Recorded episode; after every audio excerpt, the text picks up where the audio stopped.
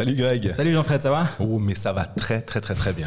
Très bien à ce point. Et toi Ça- ouais, Oui, ça commence dans quoi 3 heures pour ceux qui nous écoutent au moment de la sortie de, l'épisode. On va pas vous mentir, l'épisode est enregistré un tout petit peu avant, donc si vous nous croisez à la patinoire, c'est tout à fait normal. On ne vient pas d'enregistrer l'épisode, mais tradition désormais au, ah, je vais dire aux pécalistes. Je ne présente pas encore les pécalistes, mais ça, ça viendra peut-être un jour. hein, Roland non, non, non, non. La place est chère. Hein. On a au micro nos deux amis et compères des pécalistes, Geoffrey Vauclair et Roland. Salut les gars. Salut, bonsoir. Salut. Comment allez-vous Bête question déjà? Bah bien quoi, un peu chaud hein, quand même. Euh, je vois Ah, que vache. Jean-Fred il, est- il est en âge, moi aussi. euh, Non, mais quand même, le mercredi, il fait un peu plus c'est frais. un peu plus frais. Non, mais c'est vrai. Bon voilà quoi, Non, faut on dire est- qu'on se bat pour faire cette émission. on, hein. on est comme des fous. Ça commence bientôt le championnat. En plus, on commence par un derby, le derby de la télé entre Fribourg et Lausanne. On est, on est juste comme des fous là. C'est, moi, je me réjouis en tout cas. Ouais, ça commence bien, je Ouais. trouve. Il sera un jour sur la télé, ce derby de la télé ou bien? Dieu seul le sait, l'avenir nous le dira. Non, mais on franchement. euh, Pas de langue de bois là. hein. Euh, ici, Comme non, Patrick non, Depré mais- en non, conférence non, de presse, mais- on non, dit. mais on se pose la question. mais Pour l'instant, les droits ont été négociés avec euh, MySports et puis euh, les Monts Bleus, en l'occurrence pour la Suisse romande. Mais on ne sait pas ce que l'avenir nous réserve. Euh, En parlant de, de télévision, j'ai vu qu'il y avait un peu moins de matchs, je crois, le... parce qu'il y avait ce match of the week euh, le, Le dimanche, dimanche soir. Puis finalement, ils ont. Est-ce qu'il y en avait 20 la saison passée? Puis là, ils ont un petit peu réduit la voilure. J'ai vu. Ouais, euh, mais Ils ont des matchs en semaine. Je crois qu'ils auront des matchs en semaine, euh, les Monts Bleus. Ouais, bah, on, on en parlait à part ça. Moi, ce match le dimanche soir, j'aimais bien le fait d'essayer d'isoler, mais des fois, je me disais, euh, pff, je crois qu'il y en a 14, puis un par club, c'est ça. hein. Comme ça, il n'y a pas de jalousie, chacun. Parce que je pense que les clubs ne devaient pas forcément être hyper Bon, un par club, mais il y aura peut-être 8 fois Berne qui va jouer contre les clubs. J'ai pas regardé. hein. Il faut quand même bien vendre euh, des espaces publicitaires pendant les power, Absolument. non, pas pendant les power. Ça c'est un petit peu plus tard. On s'égare directement, il me semble. On va essayer de structurer cet épisode un petit peu. Oui. On fait un peu du club Là, ça part par dans club. tous les sens, là. Ah, C'est terrible. On fait du club par club, c'est ça Absolument. Ordre alphabétique. Comme ça, il n'y a pas de jaloux. Un hommage à Astérix et Obélix, du coup. Bah, On du part coup, en- les, les- les- À part, rapport quand les- les petits villo- les petits villages gaulois. On commence par, euh, par Port-en-Truix, c'est ça Par le plus loin. Pour Bah, à la- la- Comment, toi qui es sur place à, à Port-Entruy, il y a eu pas mal de changements durant l'été quand même avec l'arrivée d'un nouveau coach. Déjà, c'est un gros changement, Christian Volven. Il y a eu des. Alors, ça, pour. euh, on, on a dit de faire un peu attention dans le studio. Ça a pas marché. ça- non, ils font pas, pas très attention, les gens. Donc, désolé si de temps en temps il y a des bruits. Euh, nouveau coach, Oui. nouveaux étrangers. Renfort avec notamment Yannick Fischer, mais renfort aussi euh, en défense. C'est quoi, l'état d'esprit, bêtement, on va dire, au, au café du commerce du côté d'Ajoie? Ben, je- je- honnêtement, j'ai- peur que les gens euh, s'enflamment un petit peu trop, quoi, parce que c'est vrai que cette équipe d'Ajoie, euh, moi je trouve aussi qu'elle s'est très très bien renforcée, dans le bon sens. Je pense que qu'ils ont fait euh, le, le maximum qu'ils pouvaient. Alors bien sûr, Jean-Fred en a parlé l'autre jour, euh, on aurait bien, je pense qu'ils auraient aimé- bien aimé amener un attaquant suisse de, de- avec un peu plus de poids. Il y a eu la piste... Moi, c'était euh, plutôt les jeunes aussi, je disais. Ouais, hein, enfin. Pedretti ou un, un jeune qui vient de Lugano, comme tu l'as très très bien dit. Mais le problème, c'est que, euh, voilà, je veux dire, euh, c'est difficile de faire venir des joueurs à, à Port-Entruy pour euh, la raison, euh, ben, des, joueurs, des, des clubs ne veulent pas forcément prêter des joueurs à Port-Entruy, à Joie. Et puis la deuxième chose, mais il y a l'aspect, financier euh, qui, est, qui est compliqué. Hein, je veux dire, ça, c'est, on, ne se le cache pas. Ouais, mais, Mais- Tu, tu dis l'aspect financier, mais je me dis, un jeune, justement, euh, si, s'il va pas gagner forcément euh, des, des, des milliers des cents, même si maintenant on sait que les salaires Ouais, je serais hein. étonné, hein, ça, ça commence même des jeunes euh, qui ont peut-être des fois pas marqué, m'a posé le patin encore en National League quand ils sont, sont bien recherchés sur le marché. Ils sont, sont très très bien payés. Alors ils sont pas payés à la hauteur d'un Grégory Hoffman ou d'un Malguin, mais c'est des, c'est des gamins qui peuvent très très bien gagner, gagner leur vie. Et puis à On estime, on n'a pas les moyens de, mettre ça sur un jeune qui a peut-être pas un historique encore de, National League, et je le comprends très très bien. Et puis moi je pense aussi qu'il y a des jeunes l'année passée qui n'ont pas pu se mettre en avant du, côté d'Ajoie. Colère, c'était compliqué. Garessus était énormément, énormément blessé. Euh, on était sous stress toute la saison là-bas. Et je pense que cette année, il y aura peut-être un peu plus la possibilité pour qu'un Garessus, que, j'aime beaucoup, en tout cas de ce que, j'en vois de temps en temps, euh, me plaît bien. Colère, euh, je pense que c'est un joueur qui a énormément de qualité physique, de vitesse, puis tout ça. Mais des fois, euh, il faut aussi que ça marche un petit peu, que ça suive dans la tête. C'est aussi une question de confiance. Et on a tous connu ça. Est-ce que euh, Gillian Colère, parce que, enfin, je pense qu'on a vu en tant que petit fan de hockey manager qui jouait avec deux étrangers, vous, vous pensez que c'est quoi C'est le début de saison, puis on se dit, parce qu'il a marqué deux buts, Ouais. je crois, contre Fribourg. Hein, Greg, Ouais, t'étais au match. Dans un très propre sous la latte d'ailleurs. très se- joli, ouais. Et on se dit, ah, ça peut être pas mal au- au-delà même de l'aspect hockey manager parce qu'il vaut pas cher, mais plutôt de se dire, ah bah tiens, de mettre un jeune avec les deux étrangers, moi j'aimerais bien qu'il puisse jouer plus que, que finalement euh, deux, trois matchs de pré-saison, puis peut-être un ou deux matchs de saison régulière. Bah, ça va être intéressant de voir parce que justement ben, depuis le début de la, de la préparation il y a la ligne euh, avec Asselin, Gauthier et Odette qui a bien tourné ils euh, les ont beaucoup joué ensemble dernier match de préparation euh, Asselin était absent il était blessé je sais pas si t'as des nouvelles Geoffrey euh, Alors, je sais pas, Asselin, je sais que Schmutz n'a pas joué Ouais. aussi, que a peut-être aussi un peu des, des- des- des- des pépins de santé, mais c'est vrai que ça dépend aussi énormément du- de ces joueurs-là, Asselin et puis Schmutz, parce que Schmutz, on sait que c'est un, un des premiers attaquants suisses du, du côté d'Ajoie. Et du coup ça a pas mal forcé Volvend à faire pas mal de rotations dans ses lignes offensives pour j'im- j'imagine un peu trouver des, des bonnes combinaisons mais si cette ligne Asselin, Gauthier, Odette existe on a déjà trois étrangers qui sont quasi sûrs d'être sur la glace Un autre a été nommé capitaine. Je pense que le capitaine, on ne le met pas vraiment en tribune. Phil Michael DeVos a été mis capitaine. On pourra en parler juste après de ce qu'on en pense. Euh, si on met DeVos, on met Ezen. Parce qu'il y a quand même un duo qui fonctionne bien. absolument. C'est- Ça donnerait une deuxième ligne avec un impact. Donc là, effectivement, il y a une place sur cette aile-là à, à repourvoir. Mais ça veut dire que tu te prives directement chaque jour, enfin à chaque match, d'un de tes deux défenseurs étrangers. Et moi, j'aimais bien l'idée du- du- des deux défenseurs étrangers. Donc ça veut dire qu'il va falloir enlever de temps en temps un attaquant. Et là, on a un problème, un problème de riche, hein, entre guillemets, si j'ose dire, pour Ajoa, parce que Ajoa n'a pas beaucoup de problèmes de riche, mais quand même, je pense que ça va être intéressant de voir le, le développement de ça. Le rôle de capitaine, t'as rigolé, Geoffrey? Bah, euh, moi, je, je- je vais être honnête, hein, j'étais un petit peu étonné parce que. Parce que tout simplement, je, je- pense que dans la configuration d'Ajoie, on aurait mieux fait de mettre un Suisse. Je pense qu'un qu'un Kevin Fay, qu'un qu'un Fischer, que, bah, bien sûr, il est tout neuf, Fischer. Ouais, c'est ça. Moi, mais, mais il a une, il a une Quand tu dis les deux noms, je me dis Voilà. fait, je comprends un peu plus. fait, ouais. euh, Reto Schmutz aussi. Euh, c'est vrai que tes étrangers, surtout quand on a sept, tu sais qu'il y en a un qui va pas jouer chaque soir. Et c'est un peu plus compliqué, euh, si ça concerne une fois De Vos, de lui dire écoute, euh, tu restes dans les gradins alors qu'il est capitaine. Euh, voilà, et moi, je, c'est un avis personnel. Et l'erreur, alors, l'erreur, alors, euh, si on peut appeler ça une erreur, moi, je pense que tu ne dois pas mettre forcément ton meilleur ou ta légende du club ou un de tes meilleurs joueurs capitaine. Un capitaine, c'est quelqu'un qui, qui montre l'exemple, soit par la parole, mais souvent par, euh, par les faits sur la glace, et puis surtout qui protège l'équipe quand l'équipe va mal. Euh, je dis pas que, que, Phil n'est pas comme ça, mais je pense que Phil De Vos aura d'autres choses à- à gérer que de se voir s'occuper d'un poste de capitaine. Donc il y a plein de petits points qui me disent, moi j'aurais pas mis De Vos. Après, euh, ça peut très très bien marcher, mais il y avait plein d'autres joueurs avant- pour moi qui, qui arrivaient avant lui. T'as Ouais, été mais, mais- mais pour moi, Phil DeVos, quand même, ça fait quand même des années qu'il est Oui. au club. Il a vécu la promotion. euh, Il est, c'était un des piliers de la, de la promotion. Il est là depuis, depuis quelques années. Et je pense qu'il a, pour moi, il a sa place. En plus, il montre l'exemple quand même aussi sur la glace. Quand même, ça reste quand même un des meilleurs joueurs du HC Joie. Et moi, je trouve pas si mal en fait cette idée. Le Suisse pour mettre un mettre un Suisse pour mettre un Suisse, pff, ouais, je suis pas certain. Non, alors- Mais euh, mais tu, tu parlais de euh, tu parlais de qui, qui vient d'arriver euh, Fischer. Yannick Ouais. Fischer qui vient d'arriver d'Ambry. Oui, c'est peut-être un très bon gars, mais il vient d'arriver. Enfin, on se souvient quand euh, Barberio, pour pas le nommer, était nommé capitaine à Lausanne, on a tous fait des bons hauts comme le plafond parce qu'on le connaissait pas. Donc On a du coup, la suite. hein. Ouais, c'est- s'est pas très bien passé après. Mais du coup, moi, le, même si c'est un étranger, le fait qu'il soit là depuis, euh, ça fait quoi, 7-8 ans qu'il doit être à même plus, euh, peut-être, euh, bah, ça fait sens quand même, pour moi. Alors moi, je, pense que euh, Phil DeVos aura d'autres choses à penser qu'un capitaine à cette, année. Euh, de suite en plus à son opération du dos, donc il est quand même pas mal attendu au tournant. Il y a quand même une immense pression sur les étrangers parce qu'ils sont 7 et puis sur les 7, il n'y en a pas un qui est où on peut dire celui-là, c'est sûr, il va jouer tous les matchs.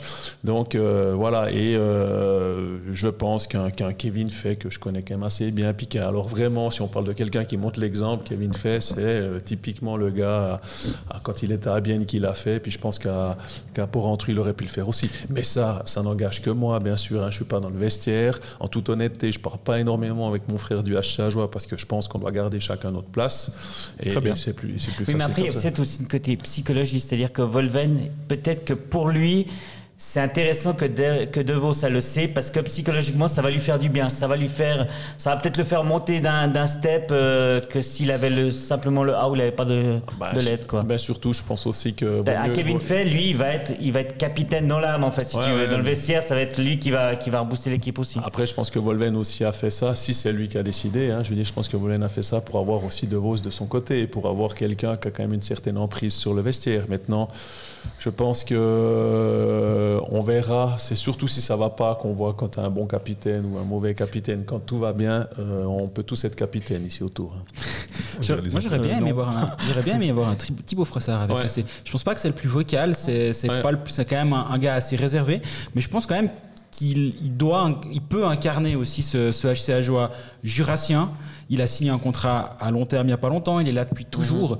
Alors oui, c'est peut-être pas le, le capitaine, euh, justement, euh, la, la- la grande gueule, mais dans, dans l'image, moi j'aurais peut-être euh, pu voir un gars comme lui. Alors je connais bien Thibaut, hein, je connais, j'ai joué avec lui, je le connais bien personnellement. C'est quelqu'un d'assez timide, assez effacé, très respectueux. Alors c'est, c'est- je, suis- je- moi je l'aurais bien vu avec un A. Je, je crois qu'il fait partie des assistants à joueur. Donc un A, il va très très bien. Un C, je suis pas sûr parce que quand tu dois aller t'imposer, quand il y a une discussion avec les arbitres, puis qu'il y a le capitaine de l'autre équipe qui vient, ça marche beaucoup à celui qui a les plus grosses coronesses, hein, on va dire. euh, en tout cas. de Tu t'es retrouvé dans cette. euh, Oui, dé- Je rappelle que Geoffrey était capitaine à Fribourg. Il me semblait. hein. Ouais, je me suis- non mais je m'y retrouvé. Et puis c'est vrai que ça marche. là. Puis il y avait quand même deux trois gars à Fribourg Ah quand ouais, il était. Ouais, hein. bien sûr. ça, on, a Chaunailles fait, sont plus, je on avait fait un, ouais, on a, Chaunailles, là, on avait fait un vote d'équipe en fait. C'était l'équipe qui avait voté pour le capitaine.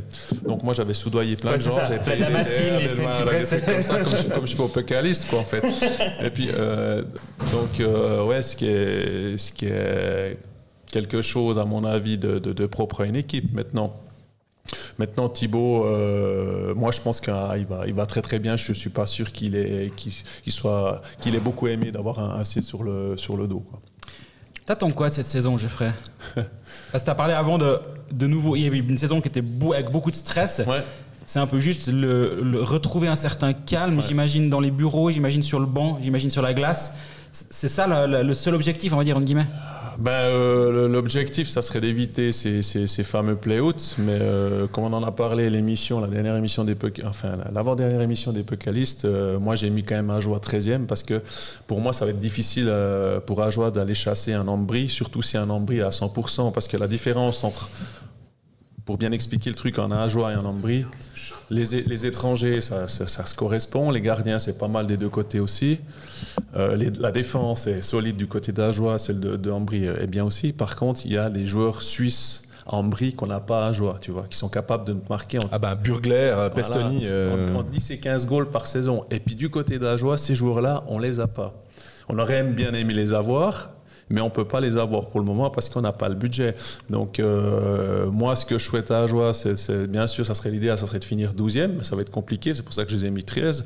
Mais par contre, si on finit entre 13 et 14, c'est de se, de se sauver assez rapidement pour pas se foutre le stress qu'on s'est foutu l'année passée. À part ça, moi je me dis, de, rien que les mettre 13 et pas 14, c'est- presque une. presque Ouais, alors. une- pas une réussite, mais bah, euh, moi je crois que je les ai mis aussi devant Langnau. C'est aussi un peu. Parce que j'espère qu'ils arriveront à, à être meilleurs, mais même à Langnau, quand on réfléchit un peu avec le, le contingent. Je m'excuse, on Oui.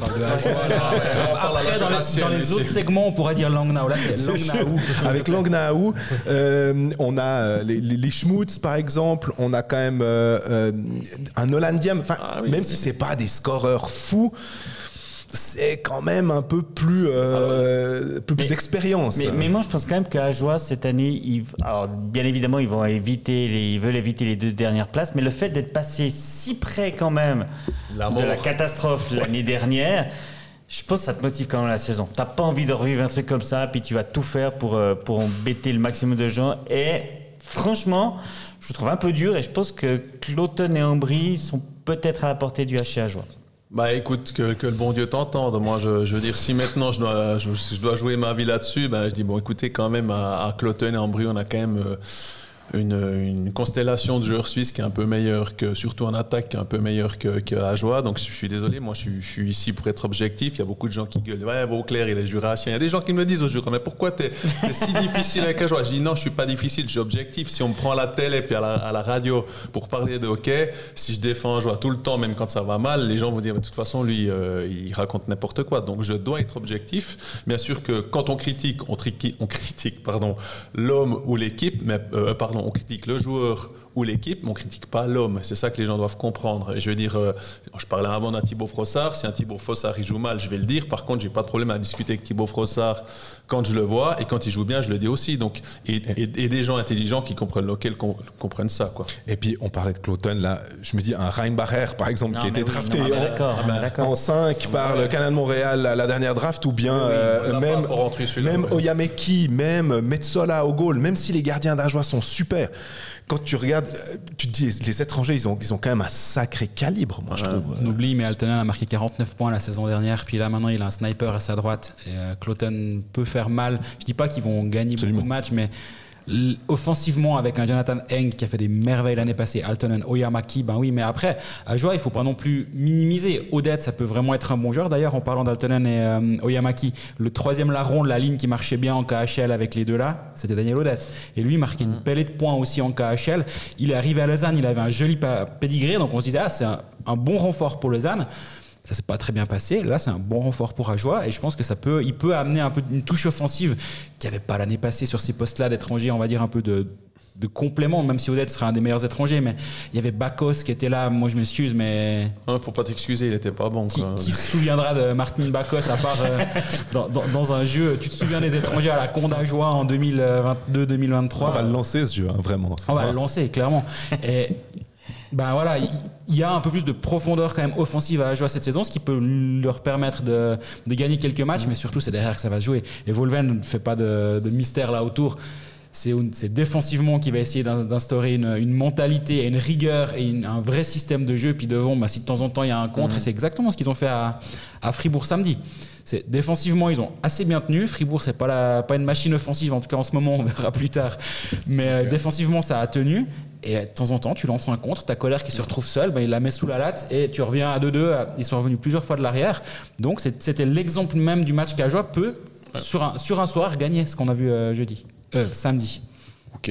Bah, moi, je, ouais, je, je pense aussi la grande différence avec l'année passée, c'est qu'Ajoie a, a deux lignes de powerplay, ce qu'on n'avait pas l'année passée. Et ça, ça c'est la, la grande différence. Je veux dire, il y a tout le monde qui me dit, ouais, euh, euh, le défenseur.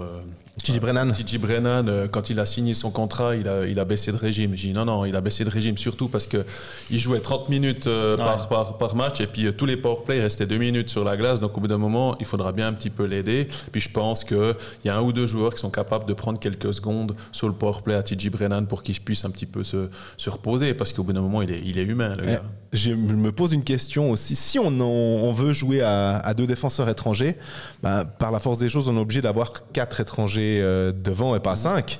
On enlève qui? Tu parlais, Greg, de Devos et Hazen comme père. Alors les gars, s'il y en a un qui, me- qui me dit exact, qui sait exactement qui va enlever pour le premier match, notre ami euh, Volven. ben, Gélinas. Alors, non, mais je dis si on joue à deux étrangers. hein. Il dit qui va Oui, oui. le premier- pour le premier match. Et Absolument. pour moi, le premier match, c'est je suis- Gélinas qui est en tribune. Moi, j'enlève Je suis du Asselin, même je avis pense. grain de Greg que Greg. Tu peux, tu peux pas enlever Brennan après la saison qu'il a faite l'année dernière. Il a signé, il, il- Ouais. il t'a il t'a fait confiance en, en re-signant à joie alors que pas mal de clubs étaient intéressés par lui quand même. La ligne, comme je disais avant, si Asselin est en santé, sinon ça Ouais. simplifie un peu la donne, mais la ligne Asselin, Gauthier, Odette, c'était un petit toucher. peu la, la, la bonne ligne de, de Volven. Puis derrière, ben, le duo, on le bouge pas, donc euh, tu mets pas ton capitaine au premier match en tribune, tu lui mets Hazen à côté. Moi, je, je pense que c'est assez clair. Je pense que tu as raison, Greg. Je- Non, mais ça, d'accord, mais vous répondez pas à la question. On, on part du principe qu'on on doit mettre deux étrangers Ouais, en bon, On derrière. parler au début du segment sur Ajoie. Ça va être la, la grosse question justement de, de ce qui, tu- qui tu scindes. Est-ce que tu mets Odette sur une deuxième ligne, etc. Mais pour l'instant, bah, c'est- c'est Ça, pas. ça jouera au mérite, à mon avis. Il, va, il, va, il, a, il, a, l'op- il a la chance d'avoir plein d'options. Donc moi, je pense que, que, qu'en fait, euh, ça sera du match par match. Et puis Mhm. quand il y aura une, une, mauvaise, euh, une mauvaise performance d'un, d'un étranger, il, il va vite changer. Parce qu'il n'aura pas le choix. Ils ne peuvent pas se permettre de, de, de badiner pendant 3-4 matchs. Quoi. Puis c'est aussi clairement lié à l'adversaire. Si tu vas jouer à Zug, peut-être que tu pars avec deux défenseurs étrangers. Par contre, si tu accueilles Langnau, peut-être qu'il faut un peu plus de, de punch offensif et tu pars avec 5 attaquants. Donc je pense que c'est pas que lié aux performances Ouais. des joueurs, mais aussi au profil de l'adversaire Ouais. et des joueurs. Style Davos, là, là tu, tu les fais s'échauffer les 7, puis tu regardes lequel arrive le mieux respirer pendant l'échauffement, puis, tu, puis celui qui respire le plus mal, tu dis écoute, euh, ce soir tu manges une bourge, tu bois une bière, puis tu regardes un match. quoi. Donc au grison, tu, tu dis Ouais, ça, hein, pour la que- respiration. ah hein. ouais, parce que c'est tout, si tu as une mauvaise journée, là-haut, c'est dur. hein. Si tu commences mal le match, en tout cas, dans mon, mon époque, moi j'avais une autre équipe. hein. Ouais, mais bon, la- l'altitude, l'altitude, que ce soit ton pop ou que ce soit ouais. 2023, je pense Après, que. si, si tu arrives à aller de l'avant, puis que tu, tu prends les devants dans, le- dans, dans- dans le match, c'est plus facile. Mais si ça commence mal, puis qu'après, donc tu as du mal à respirer, dans la tête c'est difficile. J'ai, moi j'ai pris, j'en ai pris neuf dans la musette là-bas, hein, des fois. Et tu sentais, à part ça, le- le- le- l'effet de la- le- de l'altitude? Ouais, tout va au ralenti des fois. Tu sais pas pourquoi. C'est, c'est... Puis le voyage, des fois, c'est pas facile d'aller là-haut, tout ça. Alors bon, c'est pas facile pour eux quand ils viennent à Port-Rentruy. Puis ils ont, ils ont, ils ont aussi, euh, ils ont aussi perdu contre un joueur en chez nous. Mais, mais je veux dire, c'est pas facile Davos parce que c'est une bonne glace. En plus, ça patine bien. Et euh, ben, toi, tu, tu commences mal la respiration. Il y, a des, il y a des équipes qui vont là-bas, ils, ils prennent des systèmes de, de respiration pour euh, justement aider les joueurs avant, avant le match. Quoi. Vous avez vu comme la saison est déjà en train de se mettre en place. On n'a pas encore commencé la saison. On parle déjà que c'est difficile de jouer à Davos parce qu'il y a l'altitude et tout ça. Non, non, puis la c'est bon, Valachia, c'est bon, on a repris la saison, tout est sous contrôle quoi. Non, non, la Valachia aussi, faut pas, pas négliger. Ça va pas être simple d'aller là-bas. Il fait froid en plus. Euh, la- l'île fils, euh, c'est toujours une galère de jouer. c'est pas simple. Non, on, on connaît. Je propose qu'on en reste là sur le joueur. Absolument. On passe euh, au prochain club juste après cette petite pause.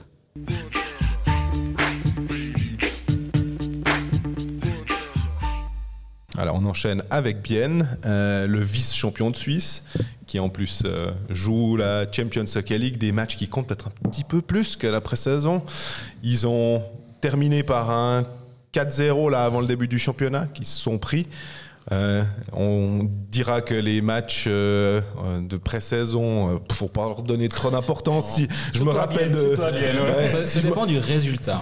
si tu gagnes, c'est important. Tu as construit quelque chose de, de bien sur lequel euh, tu peux encore te développer durant la saison. Si tu perds, c'est les matchs amicaux. C'est pas si important. Ça dépend toujours du résultat. Comme disait Michael Engoy, comme disait Geoffrey, ouais, c'est vraiment euh, ça, on, on s'en fiche, mais finalement, euh, ce bien-là, on se dit, on, on s'attend à ce qu'il arrive à, à faire. euh, Est-ce qu'on on veut qu'il fasse aussi bien que l'année passée? Est-ce que pour que ce soit une saison jugée réussie c'est galère, tu peux pas dire un truc comme ça. Quand tu arrives au septième match de la finale, faire aussi bien, bah, tu gagnes le septième match en fait.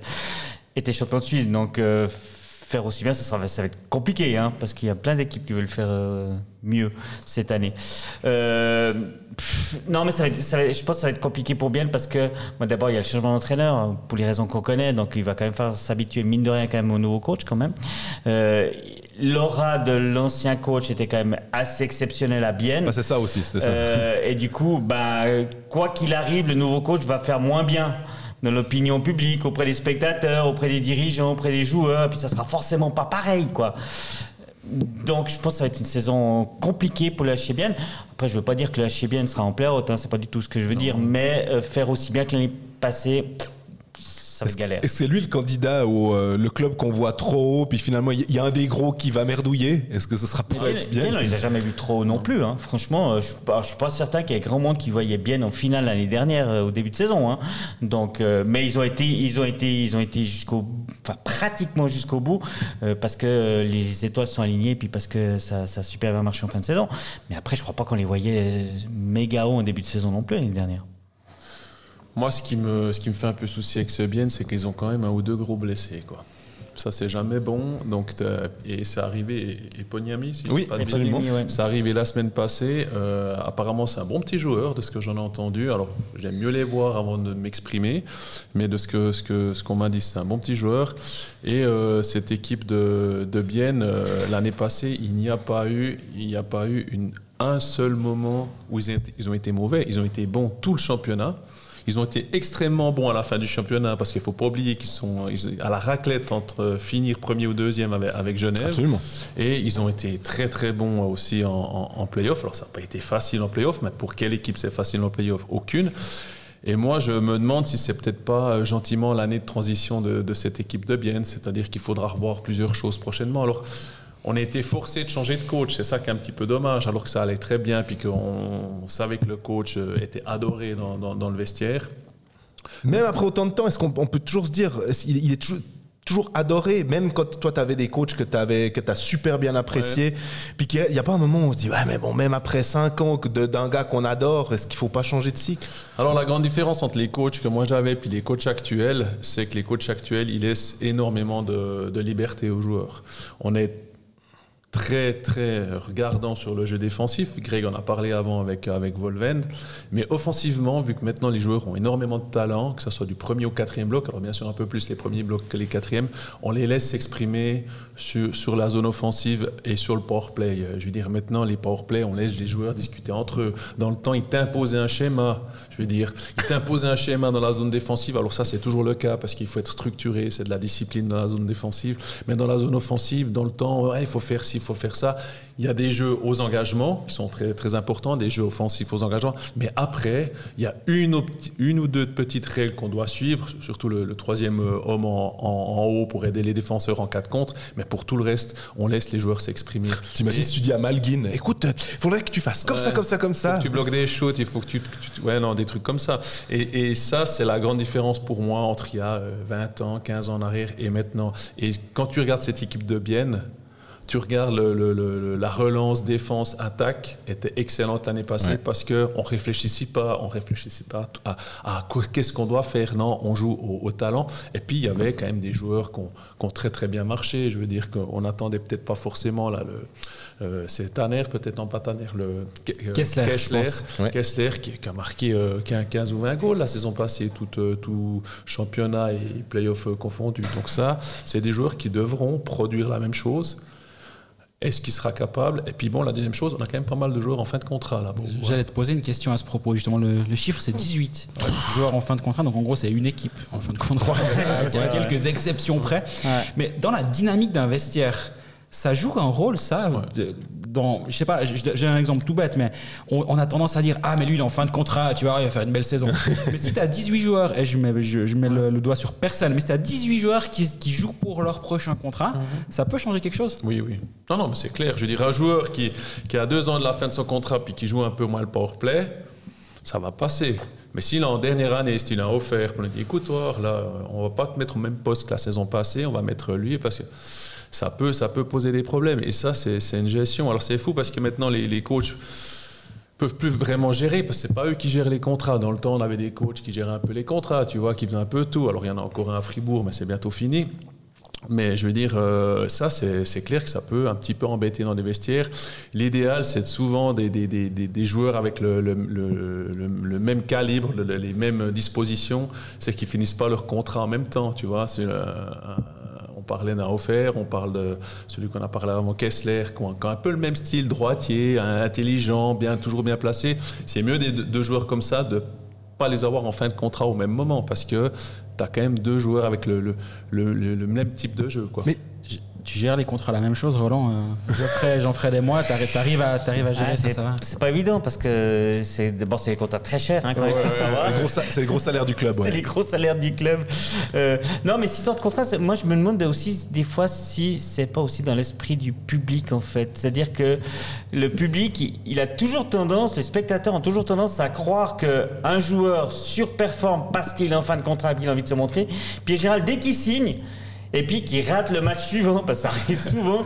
Les spectateurs, c'est ouais, euh, voilà, il a signé, puis il va plus rien faire maintenant, c'est fini, c'est bon, il est, il est réglé. Critique facile. Ouais, mais c'est des critiques faciles. Après, je me rends pas bien compte en fait si c'est vraiment que dans l'esprit du public ou bien si c'est vraiment vrai sur la glace en fait. Mais- mais- si, si ton joueur, une fois qu'il a signé, euh, par exemple au mois de décembre, il a signé Ouais. pour, le, pour, la, pour la suite, est-ce qu'il consciemment, non pas consciemment, mais inconsciemment, il va baisser un tout petit peu le rythme parce qu'il a signé Alors, je pense que dans ce cas-là, non. C'est-à-dire qu'un joueur, s'il a un contrat de 3 ans, il va jouer ses 3 ans plus ou moins la, même chose. Par contre, quand en fin de contrat, ben, tu dis, voilà, je suis en fin de contrat, c'est pas que tu... tu ça, ça, quand même, ça, ça tourne dans ta tête parce que tu es en fin de contrat. Moi, ça m'est arrivé. Une année, j'étais en fin de contrat à Fribourg.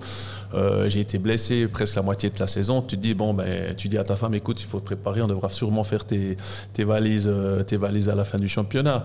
Et par chance, quand tu es revenu, alors qu'au Fribourg m'avait dit, mais écoute, on, on va pas te signer. Très clair. Moi, ça me dérange pas, hein, on vient de le dire, tout ça, je comprends tout à fait. Quand, tu, quand je suis revenu, j'ai marqué pas mal de goals, puis l'équipe a bien joué. Et Fribourg est revenu en arrière en me proposant un contrat. Donc, D'avoir un contrat, pour moi en tout cas, de 3 ans, 4 ans ou 2 ans, ça ne me changeait pas mon style de jeu. Par contre, quand tu es en dernière année, et tous les joueurs, c'est comme ça, tu espères faire une bonne saison, ou en tout cas une saison à- au, au niveau des attentes de tes employeurs et du public pour pouvoir. Et puis signer. d'Étienne aussi, hein. Ouais, puis d'Étienne, bien sûr. Mais un joueur qui se trouve devant, la- devant le but avec un puck bien placé, il va shooter la même chose qu'il lui reste 3 ans de contrat ou une année de contrat. Il y a une régulation dans le vestiaire qui peut exister de la part justement des leaders, des capitaines, etc. en disant, euh, sans, sans t'imiter, mais dire, gros, comme tu dirais toi, Ouais. euh, tu joues un peu pour l'équipe maintenant, et puis Ouais. euh, on sait tous que tu es en fin de contrat, mais hey, calme-toi, voir, ça, ça arrive ce genre de discussion. Ouais, bien sûr. Parce que tu as des joueurs, tu vois que du, du fait qu'ils sont en fin de contrat, euh, jouent, jouent pas la même chose. Et c'est même pas volontaire. C'est c'est- c'est- ils, font, ils font pas exprès, alors pas tous. Mais il y a certains joueurs, tu vois, que peut-être il aurait pu passer le puck. Alors c'est une infime partie, il aurait pu passer le puck et puis il shoot alors que. Voilà, mais. Généralement, ça euh, s'autogère, ça se régule dans un vestiaire parce qu'il y a deux, trois leaders qui, qui font passer l'équipe avant, avant le- le- le- l'individuel, quoi, l'individualisme. Est-ce que vous pensez, à part ça, bon, là on a parlé, on, on mentionnait ces 18 euh, joueurs en fin de contrat, de la part de Martin Steinegger, qu'on loue comme étant un super directeur sportif, a raison, hein, on a vu ce qu'il a fait, les joueurs qu'il est allé chercher des fois en Swiss League, euh, il, il- il identifie assez bien. Je suis assez étonné finalement de sa part qu'il se mette dans une situation qui est, qui est pas si confortable que ça, en fait. Et je me dis, il aurait quand même peut-être pu euh, s'en sortir un peu mieux avant en renégociant certains contrats. Surtout que sur 18, bah, il y en a forcément des très bons. Donc euh, c'est pas comme s'il disait. Ah non, ces 18 là, de toute façon, j'ai pas envie de les garder. Donc on parle là, tu mentionnais Offer, on a mentionné Kessler. Enfin, c'est des joueurs qui peuvent tout à fait. Kunsley, Radgeb, il y en a quelques-uns quand même d'intéressants. Il y a les étrangers. ça, Absolument, mais bon. C'est sûr, les L'étranger, c'est moins urgent. hein. Exactement. Mais oui. Mais tu as pas mal de joueurs suisses et tu as raison de, de bons niveaux qui vont être intéressants. Aussi, si tu regardes le marché en vue de la saison prochaine est difficile. Donc, il y a peu de, de gros noms qui sont sur le marché. Et du coup, tout le monde va s'attaquer à ces joueurs de, pas de deuxième zone, c'est dépréciatif, mais des joueurs qui sont pas des. Il y a souvent eu, euh, il y a eu Hoffman sur le marché, il y a eu Berchi, Berchi sur le marché qui, a- qui, polarise toute l'attention. Mais après, ils signent 5 ou 7 ans et puis bah, ils Et sont après, plus on là. parle plus pendant un moment. Et là, effectivement, je pense qu'il y a pas mal de joueurs qui, bah, justement, Tino Kessler, euh, bah, à l'âge qu'il a, il a 27 ans, chassé, il, arrive dans, son- dans ses bonnes années. Euh, il, va, il va vraiment avoir des, des offres. Radgeb, c'est un défenseur suisse. Qui, peut jouer du power play, c'est quand même une denrée assez rare. Donc lui aussi, il va être, euh, va être intéressant pour pas mal de clubs. Bah, on en avait parlé avec, euh, avec Fribourg aussi. On se disait, tiens, bah, bah, peut-être qu'un Gunderson qui arrive, euh, quand même, même s'il est super en shape, qu'il est incroyable, qu'il marque ses points, qu'il est sur le powerplay, ça, ça peut être totalement une, une piste que, que Fribourg peut euh, activer. Mais moi, je me pose une question aussi, c'est financièrement en fait. Parce que tu négocies pas la même chose avec un joueur qui est en finale du championnat qu'avec un joueur qui est dans le ventre mou du championnat. Et euh, du coup, est-ce que le fait d'avoir été en finale du championnat, bah, ça complique aussi au niveau du budgétaire? C'est-à-dire que Steinegger, quand il va voir les joueurs qu'on a, qu'on a cités, bah, ils vont lui dire Ouais, mais gros, comme dirait Geoffrey. Maintenant, il était en finale du championnat, c'est aussi grâce à moi, et du coup, je mérite un petit peu plus. Et après, il doit quand même faire avec le budget qui non plus est pas extensible à, à l'infini, à bien. Étonnamment, Roland, les, les- les clubs, euh, ils, ils- ils regardent plutôt les, statistiques personnelles. le budget aussi, le budget Alors après, aussi. si tu as un mec que- style un Giannoni, qui a une réputation d'amener souvent des équipes euh, au titre, c'est différent. Mais je pense qu'un qu'un offert, ça fait déjà des mois qu'il négocie avec, euh, avec Bienne et d'autres clubs. Euh, je pense que, que le qu'on a dit aussi euh, avant, euh, c'est la même chose. Je pense pas que Steinegger attend maintenant pour négocier. Un offert qui a toujours pas prolongé à Bienne, ça veut dire que ça sent pas bon.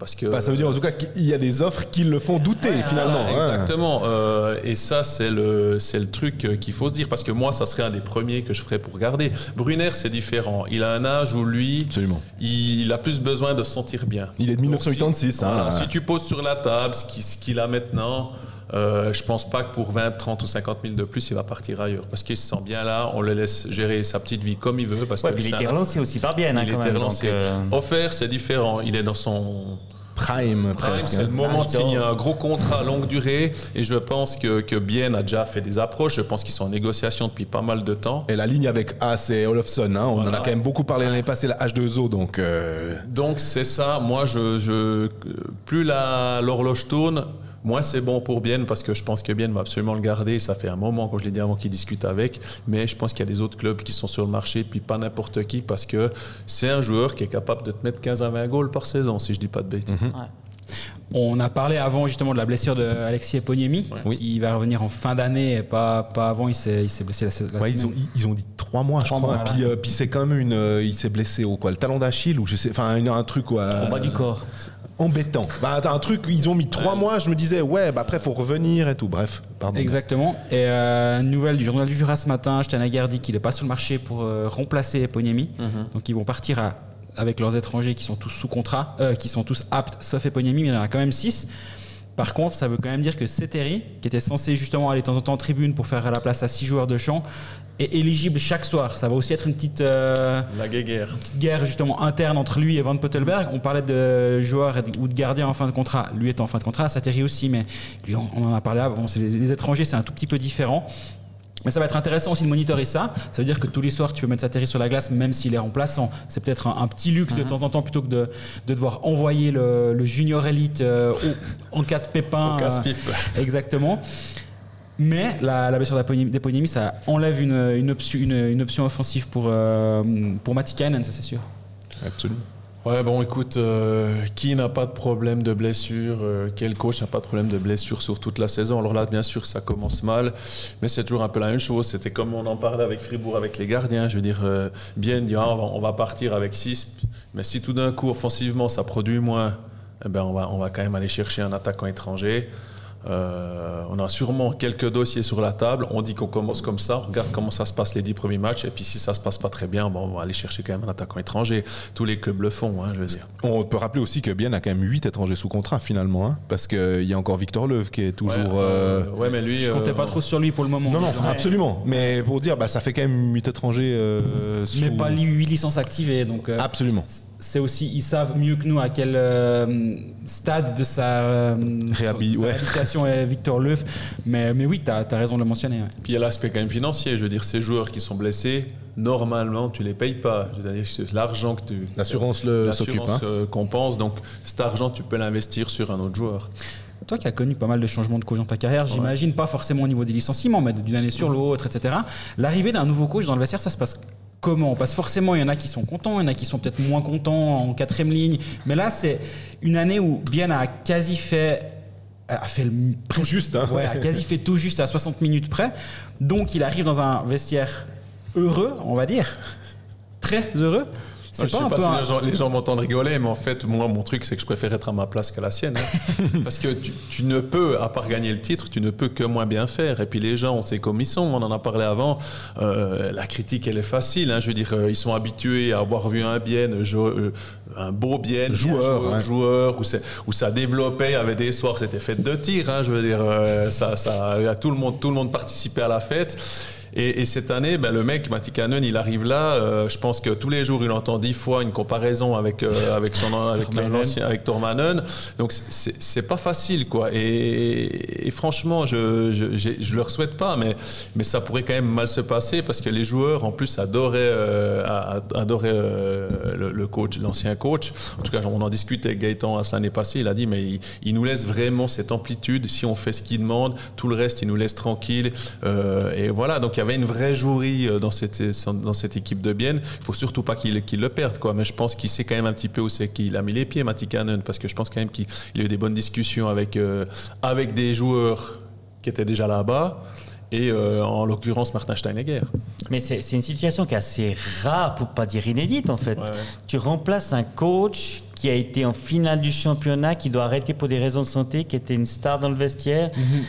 Franchement, moi, j'ai pas souvenir d'avoir déjà vécu ça. En général, le coach, il se fait virer parce qu'il a perdu 10 matchs de suite ou bien euh, parce qu'il est en fin de contrat puis qu'on le renouvelle pas. Est-ce que. Mais là, dans cette situation-là, moi, j'ai pas souvenir d'avoir déjà vécu un truc comme ça. Parce que Zurich en 2018, Kosman par exemple, il, il- il part après avoir fait le titre, par exemple. Puis Oui, mais. Cosman, il avait été enregistré juste pour, il avait été euh, engagé en juste pour la fin de saison. Absolument, mais je dis. C'était un CDI, ouais. On peut faire une comparaison avec la promotion de CDD, l'HC. Oui. Le LHC a une promotion avec un Gerd Senezern qui est adoré dans le vestiaire. Et euh, à ce moment-là, il décide de mettre Heinz Sellers Exactement. à la Un bande. peu le même type de gars, les deux.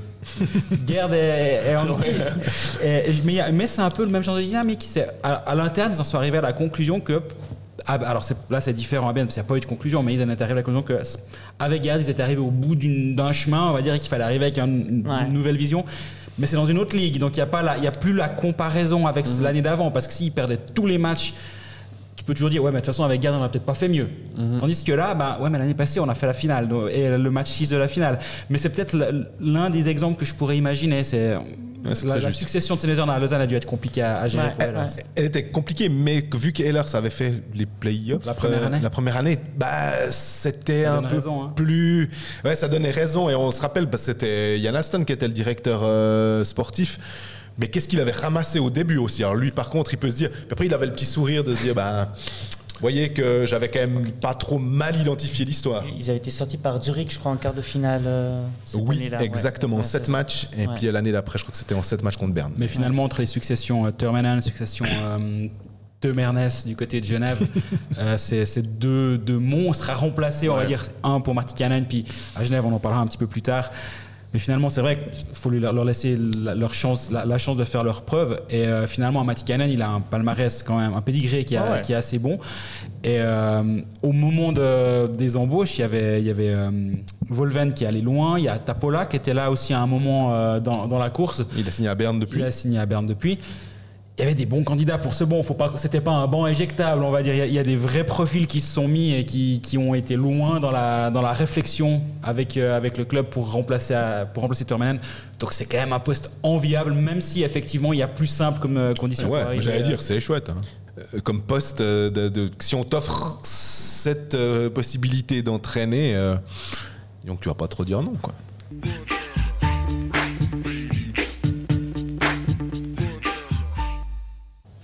On l'a mentionné euh, avant quand euh, on parlait d'Ajoie, c'était le dernier match de pré-saison, c'était Fribourg-Ajoie, on passe à Gauthieron.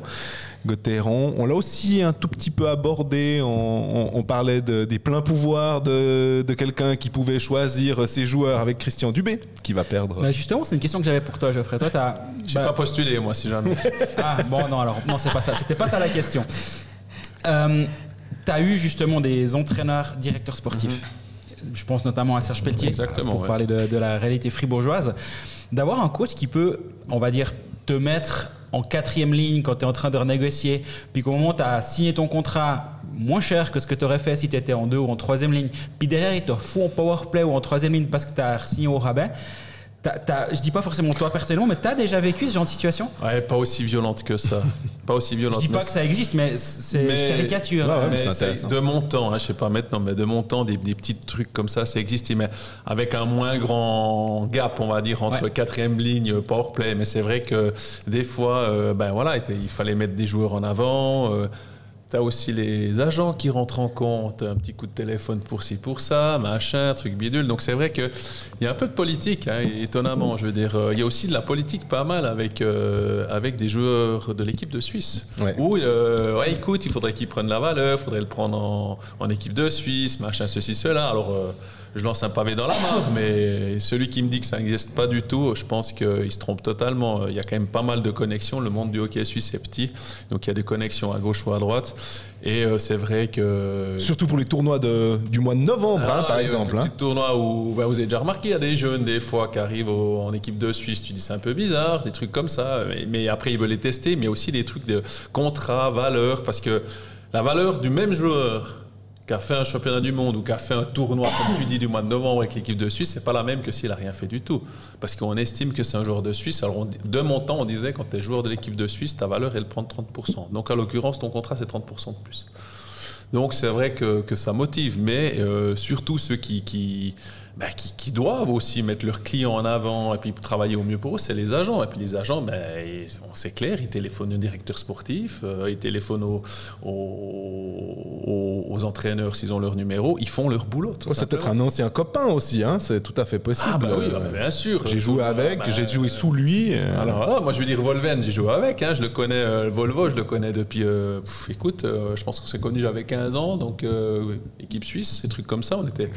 Une trentaine d'années, quoi. Ouais, une trentaine d'années, ouais, une trentaine d'années, donc c'est un mec et je l'ai revu il y a pas très longtemps, alors que j'avais plus vu depuis 15 ans, mais c'était comme si on s'était si vu tous les jours depuis 10 ans, quoi, et, et voilà, donc euh, c'est, euh, ça fait partie du truc, Greg, t'as raison. Cette situation, euh, justement, de, du- de la séparation des pouvoirs à Fribourg, C'est clair que ça va être euh, le, le filigrane de la saison de Gauthieron, euh, surtout si les résultats sont pas au rendez-vous. Je pense Mhm. que si les résultats sont là, ce qui est tout à fait une option, mais s'ils sont pas au rendez-vous, ça va vraiment être euh, pesant comme situation du Ouais, côté ouais. de Fribourg. Mais cette, cette séparation des pouvoirs, c'est quelque chose que tu vois d'un bon œil. Bah, il faut, di- faut, faut dire une chose, c'est que Dubs avait quand même vraiment les pleins pouvoirs. Je veux dire, il a fait, il s'est fait son équipe. Il n'est pas arrivé l'année passée. Ça fait quelques années qu'il est là et lui, il l'a dit. Il aime bien pouvoir coacher l'équipe que lui, il a, il a fait. Ce qui est plutôt normal et louable. À hein. sa place, j'aurais fait la même chose. hein, je veux dire, euh, voilà. Maintenant, je pense qu'il y a eu un changement de, de directeur administratif. hein, si, si je dis pas de bêtises, euh, John Gobi qui a amené aussi sa patte. euh, voilà, on veut professionnaliser le truc. On regarde surtout ce que les autres font. On, trouve que ça marche. Et c'est vrai que je pense que euh, bah déjà, euh, c'est peut-être plus facile de, négocier ou d'aller discuter avec un coach quand euh, il est plus directeur sportif. Parce que si ton coach, il est directeur sportif puis que la saison commence mal, pour aller lui dire écoute, il faut un petit peu que tu te bouges parce qu'autrement, euh, on va changer de coach, t'es un petit peu embêté s'il est encore directeur sportif. Donc je pense que, comme tu dis, Greg, c'est la séparation des pouvoirs qui te permet de de mettre, de taper du poing sur la table quand il faut. Euh, moi, je trouve que par contre, le timing n'était pas très, très, très, très bon parce que fin de saison, euh, on vient nous dire non, mais c'est bon, on va continuer comme ça. Et puis euh, deux mois avant le début du championnat, ah non, mais en fait, on va changer. Mais Christian reste encore pendant cette année tout ça. Donc, c'est un petit peu, à mon avis, bricolage. Je, je suis pas d'accord. Ils n'ont pas vraiment dit on va rester comme ça. Ils ont dit comme d'habitude on va faire le bilan et puis on va regarder ce qui va se passer. Et puis même même Christian Dubé, hein, à la fin de la saison, il s'est ouvertement posé la question est-ce que vraiment je devrais pas choisir un des deux postes Et puis finalement ils ont pris la décision qu'ils allaient garder un des deux postes, mais pas les deux. Donc euh, ça s'est pas fait. euh, ça s'est pas fait. On annonce qu'on change rien puis Ouais. après on change. Euh. Mais après euh, donc euh, John Gobi qui est directeur général et Ouais, directeur général. Excuse-moi, John, Euh, si tu nous écoutes. moi, je sais pas, je sais pas si vous le savez, mais quel est son impact sur l'équipe? Est-ce qu'il laisse vraiment le champ totalement libre à Christian Dubé, ou bien est-ce qu'en tant- en tant qu'ancien joueur, euh, de temps en temps, il va pas mettre un petit peu son grain de sel? Moi, j'ai plutôt entendu dire qu'il laissait Christian Dubé tranquille, mais euh, je suis pas dans le bureau tous les jours. Quoi. De toute façon, il doit laisser Christian Dubé Ouais, j'espère. tranquille, je Ouais, mais quand tu étais ancien joueur, Ouais, alors des fois, tu connais quand même un peu le hockey quand même. Donc, euh, Des fois, peut-être en voulant en, faire trop, trop bien, tu tu, tu, tu, tu te rends pas compte et puis tu, tu, tu, tu t'imposes certaines choses à ton coach ou à ton directeur sportif. Mais le, le job de, de John Gobi, c'est justement de laisser les gens au sport travailler. Et puis, c'est clair que quand il y a des autres décisions à prendre pour le club, alors là, bien sûr qu'il doit s'imposer. Mais c'est vrai que pour le moment, il me semble qu'à Fribourg, c'est encore un petit peu en construction. Je ne sais pas ce que vous en pensez, mais moi, il me semble que par rapport à beaucoup d'autres équipes, euh, on, a, on, on est resté dans une position, on n'aurait pas dû déjà depuis 2-3 ans, on aurait déjà dû faire ça depuis un moment. Mais voilà, quoi, je veux dire, vaut mieux tard que jamais. Alors, je, je suis assez d'accord avec toi que Fribourg doit évoluer sur plein de, plein de points et que ça a peut-être pris un petit peu de temps. La, la difficulté maintenant, c'est qu'on parlait des fins de contrat, il y en a assez peu à Fribourg, donc si tu veux te renouveler, c'est pas idéal. Et surtout, je pense qu'on parle aussi maintenant à, à la lumière de la dernière saison, qui était un échec, Ouais. avec une élimination en pré-playoff, c'est clair. Mais L'année d'avant, Fribourg va en demi-finale, en faisant une très bonne saison régulière et en jouant en haut du tableau toute la saison. Donc c'est vrai que c'est assez difficile, j'imagine, à leur place aussi, à la, sa- à la fin de la saison d'avant, où tu vas en demi-finale, de dire Ah ben on chamboule tout maintenant parce qu'on n'aurait pas non plus compris. Donc j'imagine qu'ils ont aussi profité d'un timing et finalement, je suis pas en train de dire qu'ils étaient contents d'être éliminés en pré-playoff. Je pense que ça a été, J'imagine que non. ça a été euh, assez compliqué aussi, je pense d'un point de vue financier, de pas jouer les playoffs, c'est des pertes. Mais je pense que le, le timing était le bon cette saison pour justement faire un peu ces grandes manœuvres en coulisses, alors qu'une année avant c'était un petit peu plus difficile à, à justifier. Après, il faut pas oublier que la, la frontière entre la qualification et l'élimination au pré-playoff, elle est, elle est- au playoff, elle est très très fine quand même. Absolument. Ça se joue en trois matchs. C'est un peu le but maintenant, hein. le- Lugano a super bien joué des Fosimo, Fribourg n'a pas été capable de marquer un but et du coup ils se sont fait éliminer. Il, voilà, il suffit d'un petit grain de sable de l'autre côté, d'un petit truc, et puis Fribourg passe en, en play-off, et puis même s'ils se font éliminer en quart de finale, on dit, bon, au moins ils ont été en play-off. Absolument. Donc oui, c'est un échec, on est totalement d'accord, et je pense qu'à Fribourg, ils en sont, ils en sont aussi d'accord avec ça, mais ça s'est pas joué à grand-chose quand même. Ça n'a pas été une cata où ils ont galéré toute la saison, et puis, euh, euh, il ouais, il n'y a pas tout qu'à construire non plus, il y a quand même des bases qui sont, Ouais. à mon avis, même- assez solides. Il faut quand même appeler un chat un chat. Ils n'ont pas fait les playoffs. Oui, ils ont pas fait les que playoffs. tu- que tu- que tu- moi, oui, mais ils n'ont pas fait les playoffs, mais je pense qu'une situation comme Lausanne, par exemple, qui eux ne sont même pas en pré-playoffs, c'est Oui, bien plus mais- dramatique que Fribourg, par exemple. Oui, alors bien sûr, mais moi je veux dire, en tant qu'ancien joueur, puis je veux dire, si tu poses la question à Gaëtan Haas ou qui est un gars qui est assez direct. Je veux dire, que tu te qualifies pas en ayant dominé, puis que tu passes pas, ou en t'étant fait rouler dessus par un rouleau compresseur, euh, le résultat, il est le même. Je veux dire, euh, d'aller au septième match, puis de perdre en prolonga- prolongation, ça te fait, excusez-moi du mot, chier la même chose que perdre 4 à 0. Je veux dire, moi, c'est ça. Alors, je parle comme ancien joueur, et il n'y a pas de honte à dire on ne s'est pas, on s'est pas qualifié, on n'est pas content. Euh, Qu'est-ce qu'on fait pour s'améliorer? C'est ça qu'on doit faire. Oui, mais on est-ce qu'il faut tout casser? s'est pas qualifié Est-ce qu'il faut parce tout que Est-ce qu'il faut balayer? Est-ce qu'il faut faire table rase du passé Est-ce qu'il Mais faut tout casser parce ça. que t'as un échec? On On peut déjà pas. Fribourg, Fribourg, ils l'ont pas fait, par Non. exemple. Franchement, il y a eu changement, oui, le directeur sportif et tout ça. Faut pas prendre de Mais décision on n'a à pas, chaud. on n'a pas tout cassé non plus, quoi. Et dans un passé récent, on a aussi bien qui a raté les, les playoffs Ah oui. en, ratant les pré- en- en se faisant éliminer en pré-playoff. L'année d'avant, son titre, Genève se fait sortir par Lugano. Bien sûr. Je, je prévois pas, je prédis pas un destin pareil à Fribourg, hein, c'est pas ça que je suis en train de dire. Mais par contre, c'est exactement la même situation. C'est tu rates les playoffs de pas grand chose, tu te chopes Lugano au premier tour, enfin en pré-playoff. Par chance, on devrait plus appeler ça comme ça la saison prochaine avec les play-in. ce qui aurait peut-être pu aider et Genève et Fribourg, et même bien l'année d'avant quand ils se Absolument. sont sortis par. Donc oui, c'est oui, c'est un échec et je l'ai dit avant et je pense que je, suis convaincu de ce mot, c'est un échec. Mais par contre, là où tu as complètement raison, c'est que ça se joue à certains détails. On parle tout le temps de, à, longueur de saison et d'interview des petits détails qui font la différence. Ben ouais, Fribourg l'année passée n'a pas été, n'a jamais été capable de faire pencher la balance de son côté, que ce soit en fin de saison régulière pour rester du bon côté de la barre, que ce soit en pré-playoff avec plus de 60 shoots en deux matchs sur Koskinen. Alors oui, Koskinen a été très bon, mais c'est pas, c'est aussi un problème quand en tant qu'équipe tu, tu te heurtes deux fois de suite au même gardien et tu marques un but en 60 shoots, il y a quand même eu un problème. Ah Donc, Je pense que ça aurait été aussi une erreur de se dire, de se cacher derrière, oui, mais on a raté les playoffs Voilà. de un point. Parce que finalement, Fribourg est 6 ou 7e. Ça reste pas une excellente saison régulière d'être 6 ou 7e. Après, derrière, c'est une autre saison, etc. Tu sais pas ce qui peut se passer. Mais c'était pas excellent et je, pense que le timing, encore une fois, je pense que le timing était vraiment bon pour, euh, pour changer quelque chose. Mais d'ailleurs, c'est pour ça que quand on a fait nos pronostics euh, dans l'épisode des, des on a un peu dit, ouais, alors entre les places 4 à 10, 11, et même on peut presque élargir des fois, de 3 à 11, on a tellement de peine à, à définir un truc. Ça veut pas dire que si ça avait été plus simple, on aurait été meilleur ou on sera meilleur en fin d'année, mais il y a une telle densité de qualité dans ce championnat que finalement, le- le- on parlait d'échec ou de reconstruction. En- plus, il faut avoir les, les, outils pour le faire. Euh, quand on a parlé de bien avec les contrats, on disait à la rigueur, ben, ça offre un peu plus de latitude. On, on a pris ça d'un côté négatif. On peut le prendre d'un côté positif, admettons.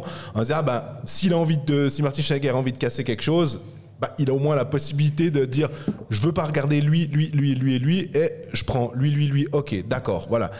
Là, avec certains contrats, on, on pourra parler de Lausanne, c'est un peu la même chose avec la défense. Bah, on fait avec ce qu'on a, quoi, En fait, finalement. en fait, tu regardes Jean-Fred, ce qui se passe, c'est que les clubs maintenant, ils essaient d'avoir un noyau fort. Et ils pointent du doigt les petits détails qui leur permettent d'avancer. Qu'est-ce qu'a fait Genève? Ils ont gardé plus ou moins euh, les bons étrangers qu'ils avaient. Ils ont pointé du doigt qu'il leur fallait deux gardiens numéro un, entre parenthèses, ce qu'ils ont fait. Ils ont signé Bertadja.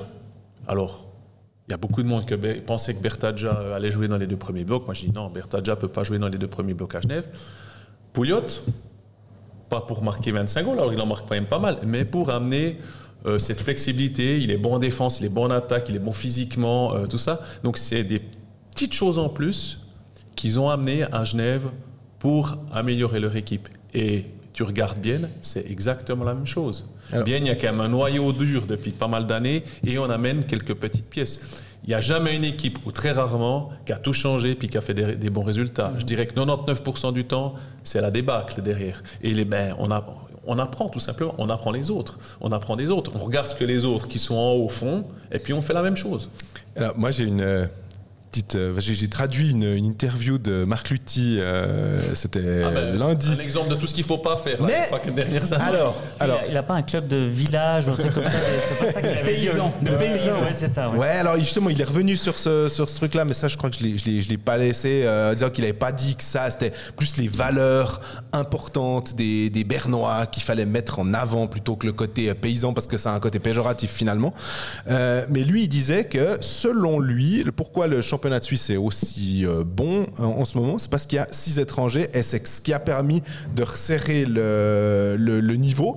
Je pensais à ça parce qu'on s'est dit, ah bah tiens, Genève a, a pris des sacrés étrangers et qu'il a, il, a- il va même plus loin en disant, mais bon, de mon côté, je pense qu'on va pas assez loin et qu'il en faudrait 10. Et qu'à ce moment-là, C'est ceux-là qui viendront à pied de Pologne et de Slovaquie, parce que ceux qui sont venus à pied, c'est Ma- Maninen, Granlund, Metzola, euh, Altonen. Bah, ils, Ils avaient parlé de ça dans ton interview Non, foutu euh, une autre part quand il a dit ça, mais on l'a tous dit, on l'a dit, mais si- je veux dire, même des autres directeurs sportifs l'ont dit, ils l'ont dit, mais c'est n'importe quoi ce qu'il dit, on sait très bien qu'il dit ça pour, euh, pour qu'on ouvre le marché, puis que lui il va rapporter euh, des étrangers de haut niveau, hein, je veux dire, c'est, c'est- Bon, après, ils, ils ont tous fait N'oubliez ça. pas qu'il y a une guerre en Ukraine qui a éclaté, que la KHL s'est effondrée, que du coup, il y a pas mal de joueurs qui sont venus aussi de KHL.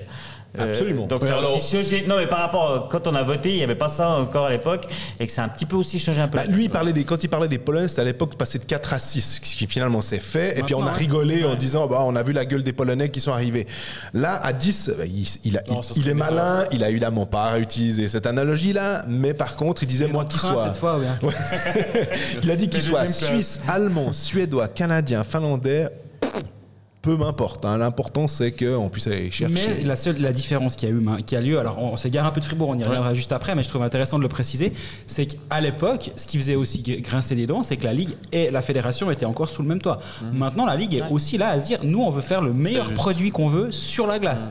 Et si ça permet d'avoir des Granlund, des Artikanen, des types comme ça sur la glace, Des Walmart, comme ça, on revient à Fribourg. voilà, des Walmart, euh, des Borgman, on en reparlera un peu plus tard. mais, euh, sur la glace, bah, le produit hockey sur glace National League sera meilleur. L'équipe de Suisse, c'est plus notre problème. Tandis qu'avant, il y avait quand même un peu cette espèce de, de, de, de lien qui, ex- qui existait Ah entre ouais. les deux, où tu dis, ouais, mais attends, si tu as tant d'étrangers, t'es joueur suisse, je sais pas trop ce qui va se passer pour l'équipe nationale. Donc il y a une petite différence aussi. Et là, je peux plus comprendre aujourd'hui la position d'un Marc Lutti qui dit mais moi c'est égal en fait qu'il soit suisse ou canadien au bout du compte s'il marque pas de but euh, au championnat du monde pareil hein. Absolument. Mais en parlant des étrangers, là, on peut revenir aux étrangers de Fribourg. On a mentionné Borgman, euh, Walmart, on n'a juste pas mentionné Dido, mais par rapport à la saison Ça fait quoi, passée. 15 minutes 09 et on n'avait Sans pas pas- dit Dido quand même Non, mais ça, on avait beau. fait un pari, il faut le dire. hein, quand même. Et on, on a quand même, j'ai l'impression, hein, euh, que euh, sur le, au niveau des étrangers, petite amélioration du côté de, de Fribourg. Euh, sans être méchant envers Youssou Vainho, euh, Borgman a l'air quand même d'être plus solide. Dido, on sait évidemment ce qu'il peut apporter. Et puis, on a tendance un peu à, à- moins parler parce que ça éclipse un tout petit peu euh, le, le, le- le- Walmart à cause de Dido. Mais Greg, t'aimes bien dire aussi faut pas oublier que ce Walmart, il aurait, ils auraient pas peut-être pu le prendre la, la- la première fois, mais c'est parce qu'à Zurich, ça s'est un petit peu moins bien passé et qu'il faudra bien l'attendre. Moi, il m'a impressionné l'autre soir, l'autre, euh, l'autre soir c'était à 15 l'autre après-midi contre Ajoie et surtout le, le duo qui forme avec Sorensen. Si Sorensen, ça- euh, Sorensen avait un tout petit peu plus de comment dire de niaque, on va dire. Ah, ouais. Il lui a offert un but vide à un moment et il met, il met sur le filet extérieur. C'était pour une action magnifique. Durant tous les power play, ils sont ils sont basés euh, Walmart à gauche du gardien, Sorensen à droite du gardien. Le nombre de tentatives de passes à travers le slot qui se sont faits, ils sont tout le temps tout le temps en train de se chercher. Et moi, je pense que si Sorensen se met en, en- en route, parce que c'est un, sacré joueur, on l'a vu par par bribes l'année passée. J'en parle tout le temps, mais peut-être pas que je l'avais pris au manager juste avant, mais c'est 9 points en 3 matchs au début, début janvier. Ouais, là, il avait vu Jésus, là. C'est là que tu vois, il avait quand même aussi 14 points en, 10 en 12 matchs ou en 11 matchs. Enfin, il a eu une période où il a montré à quel point c'était un joueur Et fantastique. avec Delarose, ça allait super. hein. Ça allait bien avec Delarose. Je pense que Walmart est encore meilleur que Delarose, meilleur que Delarose. Delarose. C'est pas le même type de joueur, C'est de pas le même type de joueur non. du tout. Et euh, je pense d'avoir un centre créatif, plus créatif que de la Rose pour euh, Sorensen, ça peut faire beaucoup de bien. Et aussi d'avoir une connexion qui existe déjà, parce que si Walmart vient à Fribourg, c'est aussi parce que Sorensen le connaît, parce que Delarose le connaît. Il y a déjà cette connexion Ouais. suédoise qui existe. Et euh, Fribourg aura, besoin d'un excellent Sorensen cette saison. Et l'année passée, bah, il, est- il était frustrant parce que justement, on voit à certains moments, et on va parler après de Lausanne, mais si Salomaki met le même nombre de points que, que Sorensen, tu dis fine. Le problème, c'est qu'ils n'ont pas le même rôle, ils doivent pas avoir le même impact sur l'équipe. Ce qui est intéressant avec ces joueurs étrangers, c'est qu'on sent qu'ils ont besoin d'être bien dans un club pour performer. Et Walmart, je pense que c'est ça qu'il est venu chercher aussi à Fribourg, parce qu'il était peut-être pas bien à Zurich, et que du coup, il a besoin d'être bien. Et Dido, c'est aussi clairement, c'est pour ça qu'il revient à Fribourg, parce qu'il n'était pas heureux à Berne, même s'il est le- quand même le top scorer de Berne, et puis il fait une super saison, hein. mais il n'était pas heureux à Berne, et il vient à Fribourg pour, pour être bien. Donc c'est aussi le gros travail du coach, c'est de faire en sorte que ces joueurs soient bien, soient vraiment bien pour pouvoir bien performer en fait. Et ça, ça va être intéressant justement. Walmart, je pense que en tout cas lors des matchs de préparation, franchement, il a l'air d'être pas mal. Puis comme tu dis, Greg avec Sorensen, ça a bien roulé. Et puis Dido, on sait qu'il était bien, il avait bien aimé le système de, de Christian Dubé, donc euh, je pense que ça peut vraiment être intéressant. Toi, tu as connu Sean Heinz à Fribourg. Tu l'as aussi affronté avant, j'imagine, quand il était notamment à Bâle. Exactement, ouais. C'est pas un peu le même genre de parcours d'un défenseur l'autre attaquant, donc je compare pas le joueur sur la glace, mais le l'ingérable Sean Heinz qui prenait que des pénalités de match tout le temps et puis à Fribourg il a été un peu plus canalisé quand il est arrivé dans le vestiaire tu avais aussi un peu un en disant mais qu'est-ce qu'ils nous ont fait venir machin dans ce, dans ce, dans- dans ce vestiaire? Il avait des câlins en bois J'ai- encore. j'ai- une petite histoire, alors c'est pas pour me mettre en avant, mais j'ai une petite histoire assez rigolote sur Sean Himes, c'est que chaque fois qu'on jouait contre Bâle, lui, alors euh, déjà à l'échauffement, il, il, il scannait les joueurs en face puis il les intimidait. Alors moi, j'étais un joueur assez physique, donc euh, je savais que ces mecs-là, il faut surtout pas leur montrer que t'as peur, parce que s'ils voient que t'as peur, ils te courent après tout le match. Puis quand il est sur la glace, il faut avoir la tête levée. Puis, je- puis moi, physiquement, j'arrivais bien à contrer des joueurs comme ça. Donc quand ils venaient me checker, tac, ils Contre-check. contre-check. Par contre, il y en a deux, trois qui, qui subissaient tout le match. hein. Franchement, euh, je te jure que s'il repérait un qui tremblait, voilà. Quand il arrive dans le vestiaire de Fribourg, il est à côté de moi, puis il me regarde, puis il me dit C'est toi, Vauclair? Puis je dis Ouais.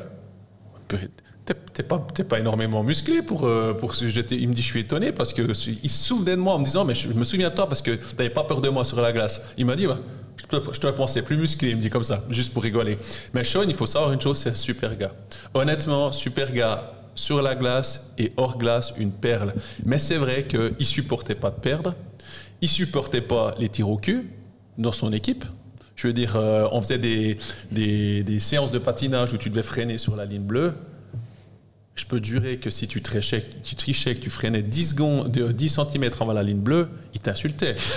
Alors ça ne me concernait pas moi parce que je préfère arriver dernier que de pougner. Mais on avait deux, trois spécialistes. Donc des mecs comme ça, moi je dirais que c'est une perle. Moi, euh, moi c'est un des joueurs que j'aimerais avoir en tant que coach parce que je sais que si tu le prends, tu parles avec. Souvent quand il dépassait les limites, c'est souvent quand il perdait parce qu'il ne supportait pas. Dido un petit peu la même chose. je voulais hein, dire on parle toujours de Ouais. Heinz là ou Ouais. on parle de Dido Ouais. C'est- Dido un peu la même chose, mais je, je- la grande différence, je suppose, alors je connais pas bien Dido, mais je, toi tu l'as rencontré Greg euh, pour discuter. Je sais pas si la discussion est aussi facile avec Dido qu'avec qu'avec euh, Sean Heinz. De ce que j'entends dans le vestiaire, clairement, c'est le premier à déconner.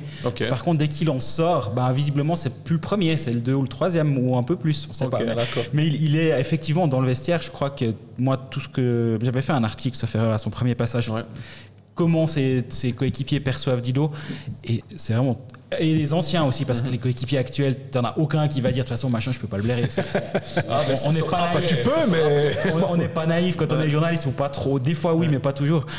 Mais le fait qu'il est adoré dans le vestiaire, ça c'est c'est vraiment clair. Et euh, par contre, en dehors, c'est vrai qu'il a une personnalité différente et moi, j'arriverai quand même pas à, m- à mettre de, de côté ce qu'il a fait, là, notamment l'année passée, dans une année qui a été catastrophique, mais shooter sur un gars au sol, courir après Radgeb dans les, dans les couloirs, s'en prendre à les officiels du côté de Bienne. Et je, je, je dis pas que c'est tout à 100% sa faute, mais il est quand même toujours là au milieu. C'est pas un autre. C'était pas Kaoun, c'était pas euh, Untersander. Non, c'était Di Domenico à chaque fois. Ouais, puis c'est un peu plus chiant que T- Todelic, par exemple, qui était aussi. hein, Alors, il est plutôt du style de Todd Ellick que de Sean Hines, parce que Sean Hines, il réglait tous ses problèmes sur la glace. Jamais euh, il allait dans les, dans, les, dans les vestiaires ou tout ça. Je veux dire, Sean, euh, Todd Ellick, avec qui j'ai joué hein, aussi, était comme ça. Il était ingérable. Je veux dire, c'est le mec. C'était.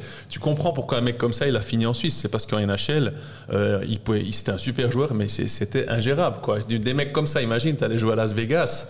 Autant te dire qu'il ne te faisait pas un grand match, hein, je veux dire. euh, je veux dire, parce que les mecs, c'est- voilà. Tu te dis le salaire, euh, est-ce qu'il est parti dans les machines à sous ou bien au poker clair. Non, mais je veux dire, c'est de notoriété publique que dans certains, certaines villes, tu sais que certains joueurs, où tu vas jouer, quand ils vont jouer à New York comme ça, il y en a certains, tu sais qu'ils vont pas te faire un grand match. Tu peux lire le livre de Théorème Fleury, si certains s'en souviennent.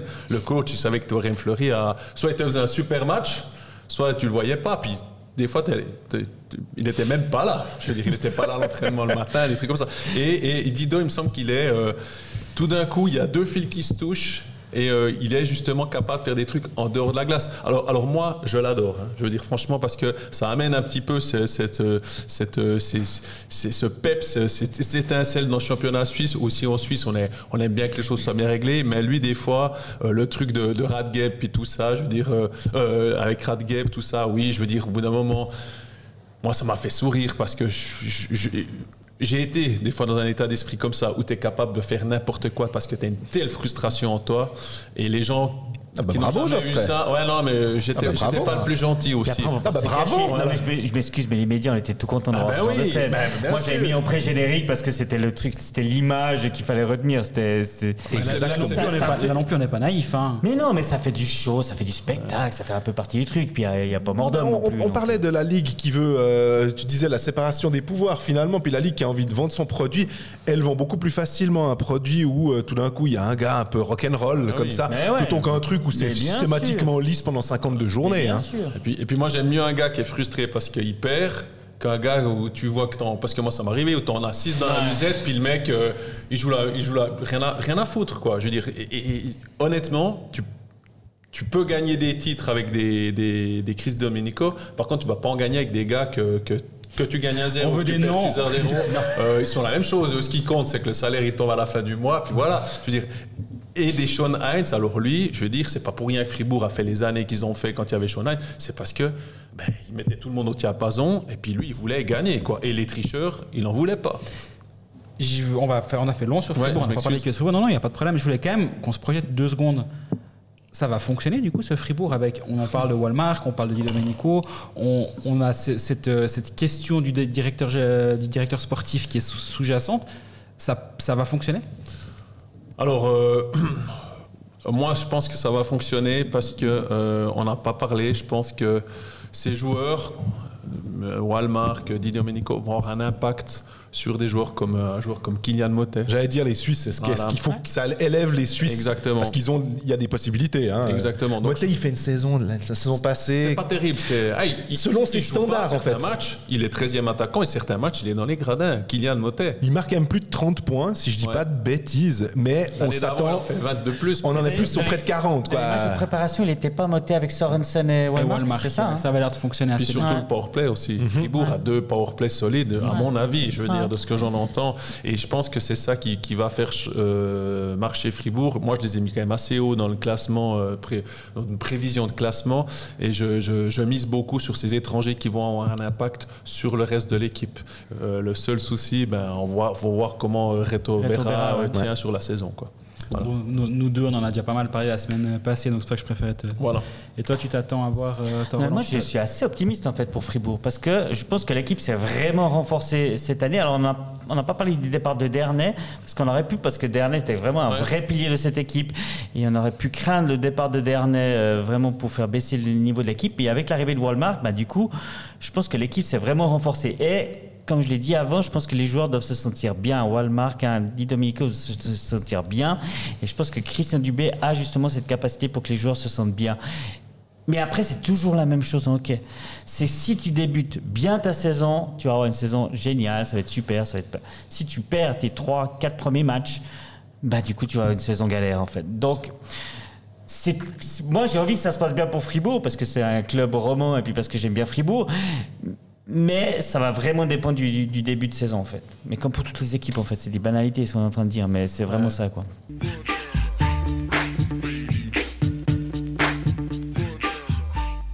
Est-ce que Genève peut faire aussi bien que l'année passée Question. euh, Tout, bah, de suite, fina- la- tout de suite, la question qui tue. Je quoi. je sais pas si elle tue, mais finalement, euh, on parlait de ça avec Bien euh, sur la, la- la- savoir si c'était une saison réussie ou ratée. On va évidemment pas dire que si Genève ne fait pas le doublé, c'est une saison ratée, loin de là. Mais par contre, réussir le doublé, on se souvient que ben il y a pas si longtemps que ça, Zoug l'a fait, mais ils sont passés ouais. ils sont passés, il y avait 3-0 pour Zurich et finalement ils ont fait cette euh, remontada incroyable pour euh, s'imposer 4-3. Euh, C'était pas forcément euh, gagné de, de base. Euh, Berne a pu le, le faire dans un passé pas si lointain, mais sinon le doublé, c'est chaud. Bah, Il n'y a, pas- y a pas beaucoup de changements hein, par contre à Genève. hein. C'est une équipe vraiment qui est. Alors il y a Ouais, deux. ils ont, ils ont juste gros perdu le meilleur changements. défenseur de la ligue. Alors on est d'accord, il y a Tom Merci, Roland. il y a Marc qui mais sont plus là, mais dans le reste de Je l'équipe, suis d'accord avec ce que tu dis. dans je le suis reste d'accord de avec ce que tu dis. l'équipe, on garde vraiment les, les bases de ce qu'on avait l'année passée. Et puis en plus, je pense que Lindström et, et Malinen qui ont été cherchés, c'est pas des moches non plus. Mhm. Je veux dire, donc ça. Moi, ce que j'aime bien, c'est la stabilité de Genève. Et ça va être très important. Après, quand tu es champion suisse, faire aussi bien l'année suivante, ça va être compliqué parce que on a quand même des Zurich, on a quand même des Zug, on a quand même d'autres équipes qui veulent faire aussi bien euh, que Genève l'année passée. Donc ça va être compliqué et puis la concurrence sera très élevée. Mais moi, je vois une belle saison quand même du Genève Servette. Moi, je veux juste dire un truc. Je pense que sur toutes les saisons que j'ai vues de hockey, soit comme joueur, soit comme consultant, je pense que c'est la saison la plus difficile pour une équipe pour faire le doublé. Parce que le niveau de cette ligue, euh, depuis deux ans, euh, encore plus cette année que l'année passée, est, est monstrueuse. Quoi. Je veux dire, à mon avis, moi, il y a huit équipes qui peuvent aller au bout. hein. Il suffit d'un peu de chance, un peu, peu- les, les- les- joueurs en, en forme de bon moment. Je veux dire, Genève Pas est de blessés ou de des blessés. blessés mineurs. hein. Si vous regardez, qu'est-ce que ça s'est- à quoi ça s'est joué entre Bienne et puis Genève l'année passée? Ça s'est joué entre un mec de quatrième bloc qui a marqué des buts importants, Bertaja, Pouliot a aussi marqué des buts importants. C'est ça qui a fait la différence. Donc c'est minime. Et, et Genève a une super équipe, mais je pense que ça va être très compliqué parce qu'il y a une concurrence qu'il n'y a jamais eu dans cette ligue. Voilà. Il y a eu Vatanen aussi qui avait décidé que tout d'un coup, bon, il en avait un peu marre, puis il était parti puis voilà, pour ouvrir le score. Ça, ça avait quand même été un sacré truc. Euh, Greg Vin. Je vois Greg Non, non, non, je, vous écoute, je vous écoute religieusement. J'hésitais à aller aux toilettes pour, vous dire. Je, je me posais la question si on faisait une pause. On peut continuer encore deux Eh secondes. ben non. Non, euh, on, par- on parlait de la, de la succession parce qu'on a, on a tenu 15 minutes sans dire Di Domenico, mais je pense qu'à Genève, euh, la succession Thomanes, c'est c'est vraiment le- la question centrale. Et est-ce que est-ce que c'est quelque chose qui est possible déjà Euh, Moi, je pense non, dans le sens où Mhm. Je suis d'accord avec toi. Thomanes ne sera jamais remplacé à Genève.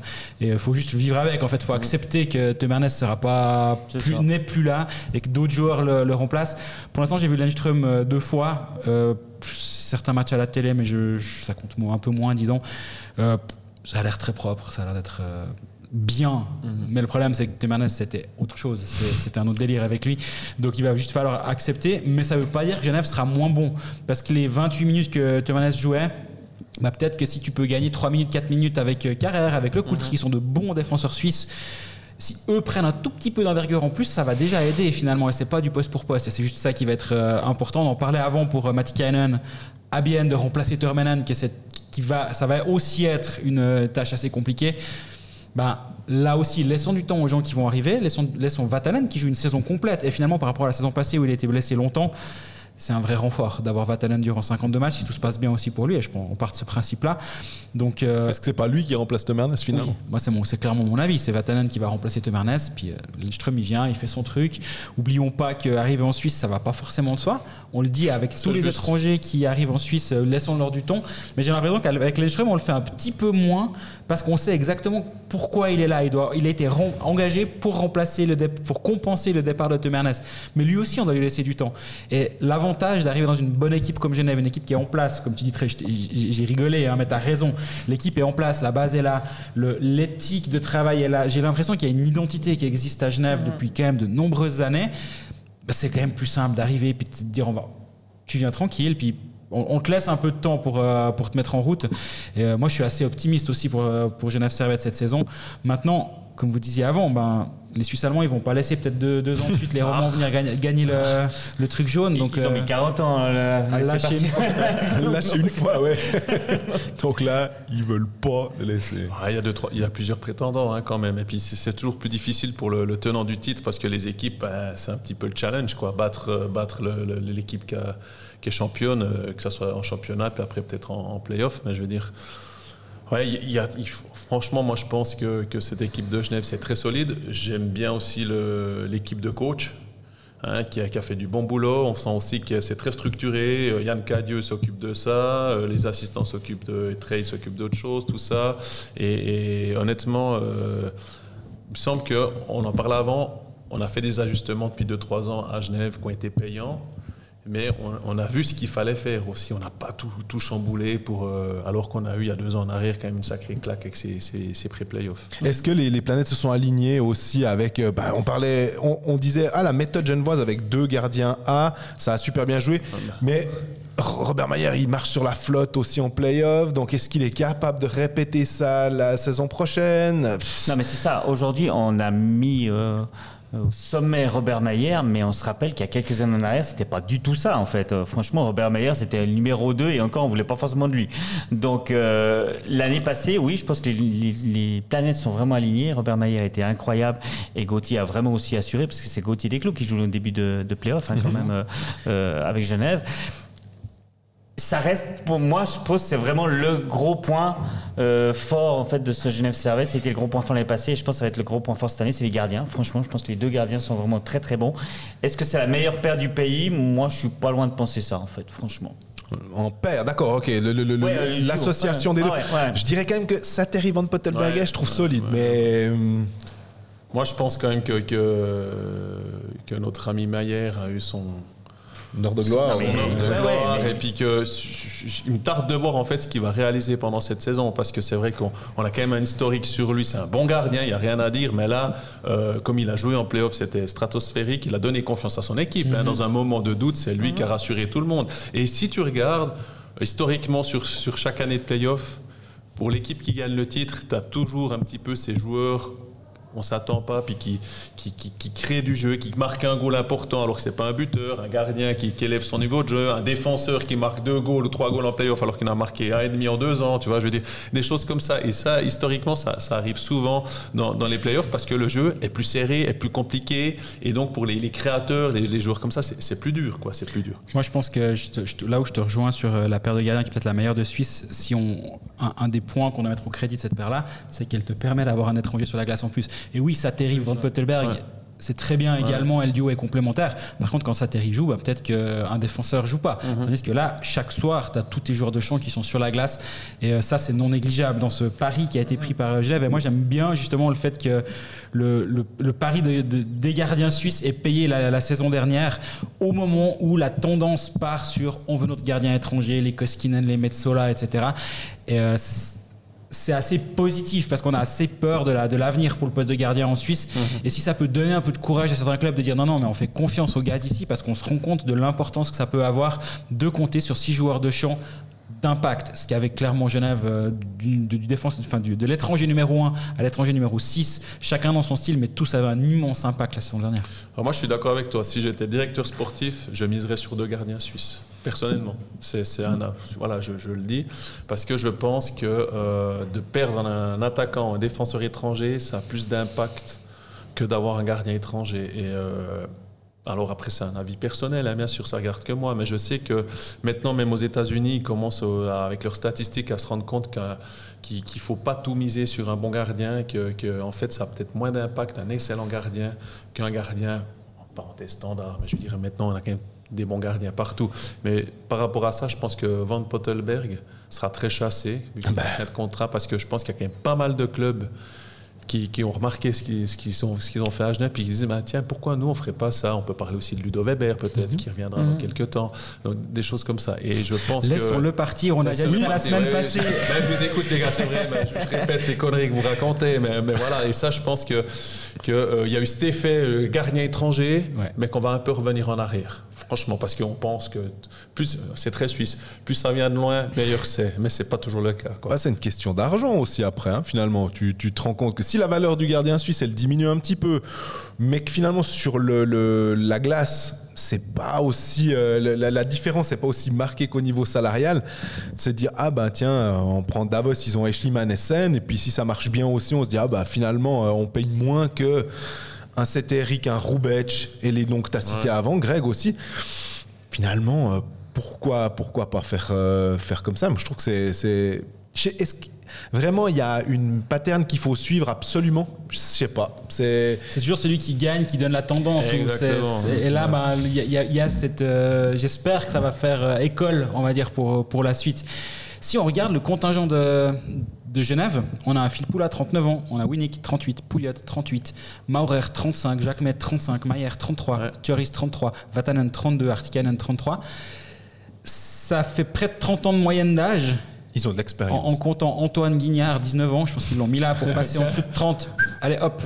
Non, je rigole. Euh, il y a aussi des jeunes, faut pas non plus passer. Il y a aussi un Simon Lecoultre, on a l'impression qu'il a déjà bientôt 30 ans, tellement on l'a- on, l'a vu. C'est Noah- Noah Noah Rod, ouais. 24 ans, j'allais dire lui après, Noah Rod, 27 ans, Roger Carrère, 26 ans. un Lenström est en dessous de 30 ans aussi. Il y a quand même une. Il y a, il y a deux. Il n'y a, il y a pas que des vieux, c'est pas ça que je suis en train de dire. Mais quand même, on arrive avec des cadres qui ont gagné, qui doivent relancer la machine et qui ben, s'approchent de la quarantaine, on va dire. Et grâce à Genève, il y a quand même toujours encore un ou l'autre joueur qui sont plus âgés que moi. Mais C'est bientôt fini, C'est bientôt fini. Je, m'y prépare chaque année un peu plus. Cet aspect-là, il peut pas être un peu compliqué. Alors ça, ça va dépendre un petit peu du, du chemin de Genève. Je dirais que si s'ils perdent, on va dire ah mais voilà, on n'a pas régénéré l'équipe, euh, voilà. Puis si tu gagnes, ah ben, on a de l'expérience, toi. Tu tournes toujours le truc par rapport. Mais en fait, la finalité de tout ce qu'on a parlé jusqu'à maintenant, c'est ça. Si tu gagnes, tu peux tourner comme tu veux les trucs. T'es- un dieu. Si tu perds, eh ben il faut, ouais, ben voilà, ils sont, Bah, on ils fait sont trop l'analyse. vieux. Ils sont trop vieux. Euh, si euh, après, si tu perds, que tu as des blessés, ah, mais c'est parce qu'on a des blessés. Si euh, voilà, on est trop lourd, hein, ils ont pas assez de rapidité. Donc moi, je, je, je, pense effectivement que Genève, c'est pas trop tard. Mais il faudra penser quand même euh, pour l'année prochaine un petit peu renouveler certains, certains cadres. Euh, heureusement, je sais pas moi le directeur sportif, mais on le sait très bien, Greg, euh, toi qui es pas mal euh, dans le truc, euh, ils sont déjà en négociation avec pas mal de, de joueurs. On parlait, ben, tiens, on parlait par exemple d'un, Kessler à, à, à Bienne. Bienne, ouais. Tu- je- pour- pourquoi, pourquoi Genève discuterait pas avec Pourquoi discuterait pas avec Offert Pourquoi et, et vice versa, je veux dire. Donc euh, voilà, Pouliot est parti à Genève alors qu'il était en discussion aussi avec avec Bienne. Donc c'est, de bonne guerre, quoi. Enfin, je sais pas ce que Roland en pense, mais Je pense exactement comme toi. Je... ouais, mais toi de toute façon t'es le plus vieux autour de cette table, donc tu peux ne défendre que les vieux, quoi. Oui, j'ai eu 50 ans cet été. Et alors Et alors Non, mais. Oh, c'est toujours la même chose. On peut, on peut faire toutes les théories qu'on veut. En fait, à un moment donné, c'est les résultats Bah, qui c'est le but de faire des théories. hein. C'est ça. Sinon, faut pas venir à ce micro. Mais, mais euh, non, je sais pas. Franchement, j'ai. Bah, il y a quand même un bon mélange dans cette équipe de Genève entre des, entre des joueurs expérimentés puis des jeunes qui ont déjà beaucoup d'expérience. Mais, tu sais, tu- parles d'expérience en fait. Depuis euh, le début que Yann Cadieux est là, on dit ouais, mais attention, c'est un jeune, c'est un jeune entraîneur. On verra ce qu'il va faire. Ça va pas être évident. Et là, on n'en parle plus parce qu'il a Là, gagné le il, titre. là, il va en, il va en playoff. Ouais, ouais, mais attention, hein. C'est un jeune entraîneur. Il va en finale. Ouais, mais attention. Cadieux, c'est un jeune entraîneur. euh, Est-ce qu'il a jamais joué de finale de machin? Thurman est déjà passé par là, etc. Et bien euh, à de Et l'expérience. bah Maté, il est champion suisse. Du coup, c'est quoi la théorie? C'est dit ouais, mais attention, parce que Cadieux, il est jeune. hein, il va falloir voir comment est-ce qu'il Moi, a je pense que maintenant, c'est inversé. C'est inversé. C'est, ah ouais, mais bon, mais en face, on a, on a Cadieux qui est champion de Suisse. hein. Attention. Donc, euh, je pense que tu as des, t'as des joueurs, qui, des- joueurs, des coachs qui ont, qui ont un certain âge, mais qui du coup amènent vraiment quelque chose sur la glace encore à leur âge. Euh, en plus, on dit Pouliot, il a 38 ans, mais il a que 3 ans de, de passeport suisse, donc du coup, ça, c'est, je sais pas, c'est Ça déductible, baisse, ça baisse l'âge. Euh, et, euh, et puis, tu as des jeunes, on parlait de Noah Roth tout à l'heure, je rappelle juste que Noah Roth, ça fait- doit bientôt faire 10 ans, je pense qu'il avait 11 ans, ouais. cette équipe. Il est déjà capitaine, et puis il a que 27 ans. Donc, Absolument. il faut vraiment, ouais. Après, un joueur du, du- du même âge, euh, tu prends deux joueurs du même âge, tu en as un qui se comporte, qui sera beaucoup plus Bah mature ouais, qu'un autre. sûr. Donc c'est c'est aussi propre au caractère, Bah oui, hein, ces choses-là. Durant l'été, on, on a aussi euh, eu un, un Genève Servette qui, qui renouvelle certains cadres. Ouais. Il y a eu le contrat de Tanner Rich- Richards jusqu'en 2028. Il y a eu le contrat de Marco Miranda jusqu'en Ouais. 2027, de Simon Lecoultre jusqu'en 2027. Et ça, on, on parle de, de- de- de- Pourquoi, du roster. ben voilà, là, c'est Lecoultre 24 ans, Miranda 25 ans. Richard, il a certes 30 ans, mais Richard, il incarne ce, ce Genève Servette et cette identité genevoise à laquelle ils sont assez attachés. Pas qu'en hockey, certes, mais en hockey Mais aussi. tu sais qu'il y a deux ans en arrière, il était sur le marché. Je veux dire, c'est c'est là que tu vois comment ça va. On parlait avant. Je veux dire, il y a deux ans en arrière, Genève euh, voulait pas le garder. Et en, en une année, tu passes du statut de ouais, on veut pas te garder à on te signe. Donc, pour résumer, pour que les gens comprennent bien comment ça se passe, hein, je veux dire, c'est il y a quand même une, une histoire de timing, quoi. Excuse-moi, Greg, je t'écoute. Bah, Greg non. dit souvent le timing is everything. C'est hein, vraiment, le- c'est vraiment ça. Mais moi, j'aime beaucoup. Alors, la signature de Simon Lecoultre, elle fait clairement sens. Voilà. ouais, ouais. Mais j'aime, et elle, m'a- elle m'a l'air assez logique. Oui. J'aime beaucoup la signature à long terme de Marco Miranda. Oui. Ouais. Euh, moi, je le vois franchir un palier cet été. Je pense qu'il a, il est en train d'atteindre une maturité physique qui va lui permettre d'être encore plus dominant dès cette saison. Euh, non, je ne l'ai pas dans mon équipe hockey manager. Peut-être. Peut-être. Heures. Non, moi je suis convaincu que, que c'est une très très belle signature. Alors, oui, il est resté à Genève parce que sa copine est genevoise. Donc ça, c'est toujours, ça aide, hein, on Ça est bien d'accord. c'est pas tout, mais ça aide. Il parle parfaitement le français. C'est, il est Ça, ça bluffant. nous arrange. Et oui, il faudra qu'il vienne au Pécaliste cette année. Oui, on va le demander. Très bien, c'est une bonne idée parce qu'il parle parfaitement français. J'allais dire une saloperie mieux que certains francophones qui sont venus sur le plateau, mais c'était vraiment pour la blague. Non C'était vraiment pour la blague. Mais il parle, il parle parfaitement français, donc lui aussi. En fait, quand on, les joueurs, quand ils arrivent à Genève, j'ai vraiment l'impression que plus qu'à d'autres endroits, ils, ils, ils deviennent genevois, on va dire, entre guillemets, où ils s'imprègnent de cette culture. Et quand en plus, tu as des, t'as des résultats avec une culture qui est bien en place, bah, je pense que ça doit avoir un effet bénéfique sur les prochaines années. Et c'est sur ça qu'ils vont tabler euh, Genève Servette. Je, je regardais là parce que tu parlais de Lecoultre, puis ça m'a fait Ed Miranda, puis j'ai pensé à Roger Carrère. J'ai juste checké pour voir, il fait son contrat, va jusqu'en 2025. Donc, euh, et lui, soit euh, Genève le re-signe, soit il sera très demandé aussi. hein. Je pense que. Mais, mais on parlait avant, tu vois, du, du problème de Bienne qui, qui vont, qui vont être opposés à pas mal de clubs pour signer un Offert ou un Kessler. Et ben Genève, qu'est-ce qu'ils font? Ils s'évitent ça en les prolongeant rapidement et puis pour plusieurs années. Après, il faut un budget pour faire ça. Et Ouais, puis il faut, dire, faut être sûr que le gars va. enfin, c'est un pari aussi. Et, Greg le dit, bon, ben, il y a Ka- Miranda, sa copine genevoise, ils ont gagné le titre. Et puis il y a un aspect aussi, ben, Genève est capable de, de mettre sur la table ce qu'il faut pour les garder. hein. Ça, c'est aussi un petit peu le nerf de la guerre. Et quoi. surtout pour un Zurichois, parce que Miranda, quand même, on, on disait souvent que quand les Zurichois les faire sortir de Zurich, c'est quelque chose.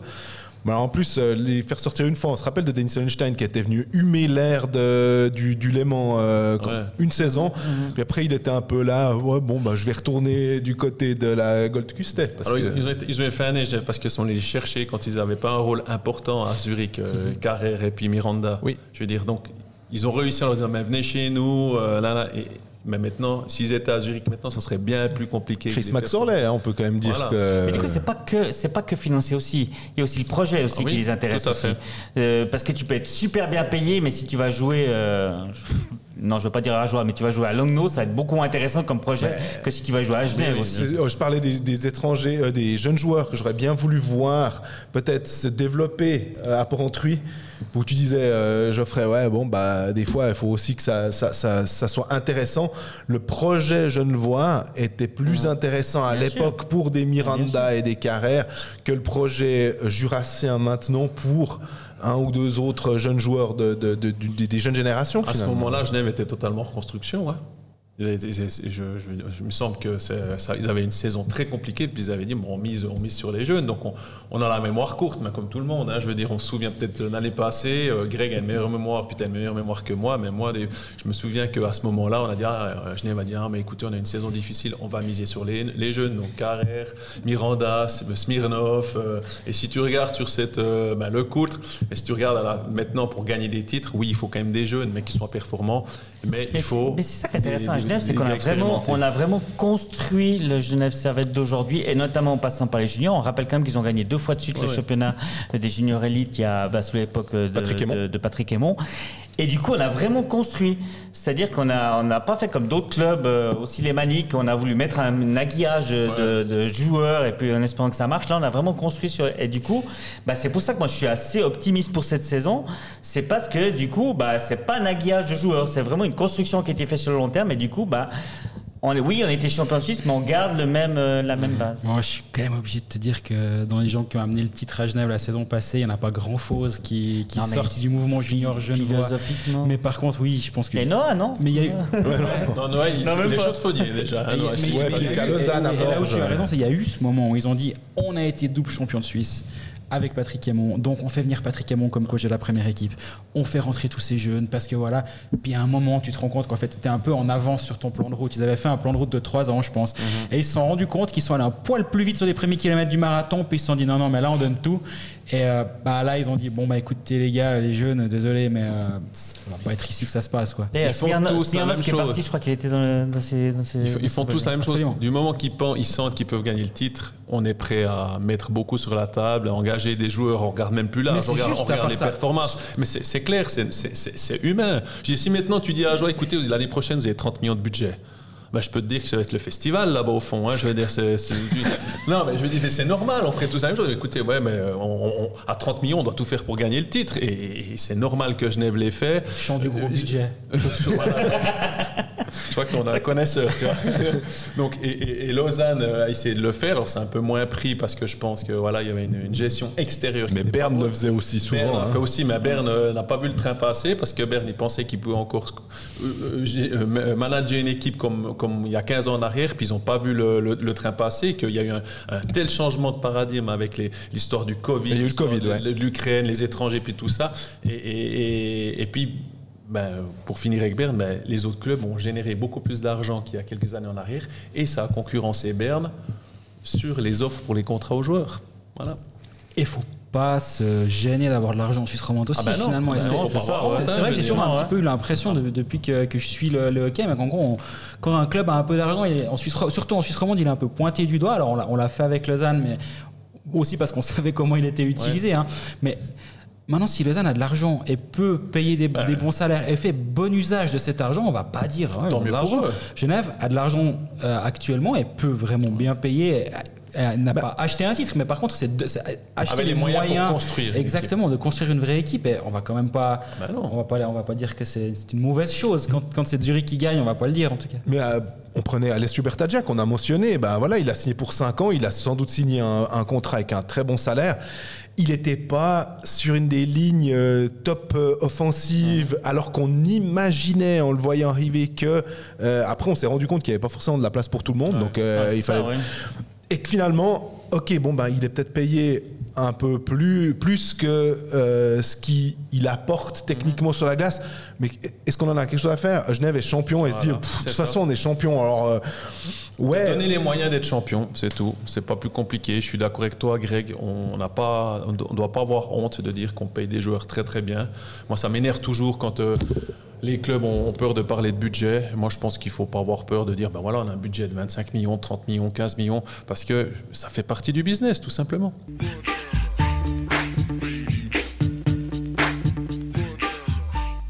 On finit notre tour d'horizon avec le Lausanne Hockey Club. On a un petit peu abordé euh, quand on, parlait de Genève. Euh, Lausanne, c'est la conférence de presse du club. On- sur les, quatre à ce micro, on était trois à y être. Euh, on s'en souvient bien. On va pas revenir forcément là-dessus parce que on, l'a- déjà mentionné dans un des épisodes précédents de Colfax. Mais euh, le thème qui était mis en, grand sur l'écran, c'était la reconstruction du club. On a l'impression que Lausanne euh, avait pas une marge de manœuvre immense pour John Fuss, le directeur sportif, mais que finalement, bah, il a fait ce qu'il a pu avec ce qu'il avait, la- la- le, le peu de latitude finalement, mais que c'est difficile de faire beaucoup mieux, j'ai Mais l'impression. en fait, je pense que, et je sais pas s'ils l'ont pensé comme ça dans leur conférence de presse, mais on parle de reconstruction, mais là tu parles directement de la glace, et moi j'ai l'impression Ouais. qu'en fait la glace, sans mauvais jeu de moi, c'est la partie émergée de l'iceberg. Glace, iceberg, enfin tu vois où je veux Il est en en venir. forme, Greg, aujourd'hui. hein. Il y a, il y a tout le reste. Il y a tout le reste. Et quand ils disent reconstruction, je pense que ça a commencé bien à, à bien d'autres endroits avant de se dire qu'est-ce qu'on va même pouvoir foutre avec le contrat de X, Y ou Z. Oui, oui. Et, et je pense que reconstruction, c'est un club qui doit se reconstruire et ils ont mis les, les- les choses en place pour le faire.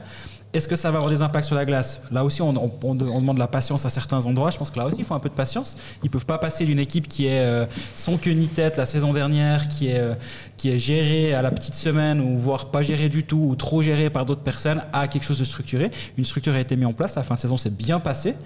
À part, bah, malheureusement, à la fin du championnat qui les a vus rater les pré-playoffs. Mais sur le dernier tiers de la saison, Lausanne est une bonne équipe de National League.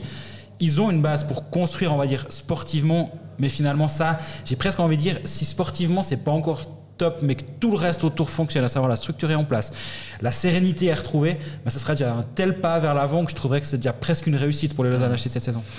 Moi, je suis d'accord avec toi. Franchement, euh, je trouve qu'il y avait besoin d'avoir euh, un peu de calme autour de cette équipe pour que les joueurs puissent se consacrer entièrement à ce qui se passe sur la glace parce que.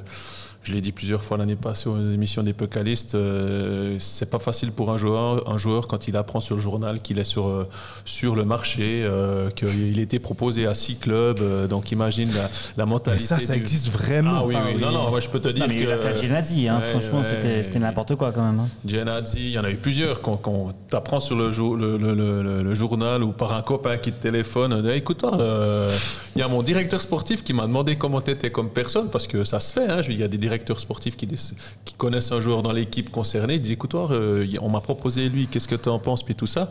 Et c'est comme ça que le joueur, donc euh, l'autre joueur apprend qu'il est sur le marché. Et ça, c'est jamais bon pour une performance euh, sur la glace. Et moi, je, je suis d'accord avec toi, Greg. Le tourbillon de tout ce qui se passait euh, autour de cette équipe a été euh, enlevé et, c- et- et ça va aider à- aux performances sur la Mais glace. ce qui est intéressant aussi dans cette conférence de presse, c'est qu'on parlait de con- reconstruction et puis d'humilité. En fait, on a beaucoup dit il faut que l'équipe soit un peu plus humble et puis qu'on qu'on arrête en fait de, de se prendre pour les meilleurs du monde et tout ça, puis qu'on descend un petit peu sur terre, qu'on se rapproche également des spectateurs, parce que c'est vrai que le Lausanne Hockey Club avait cette image, a toujours un petit peu même cette image de d'être un petit peu éloigné et puis de, les spectateurs sont juste là pour payer leur bière et puis venir chanter mais il ouais, il faut pas trop s'en mêler quoi.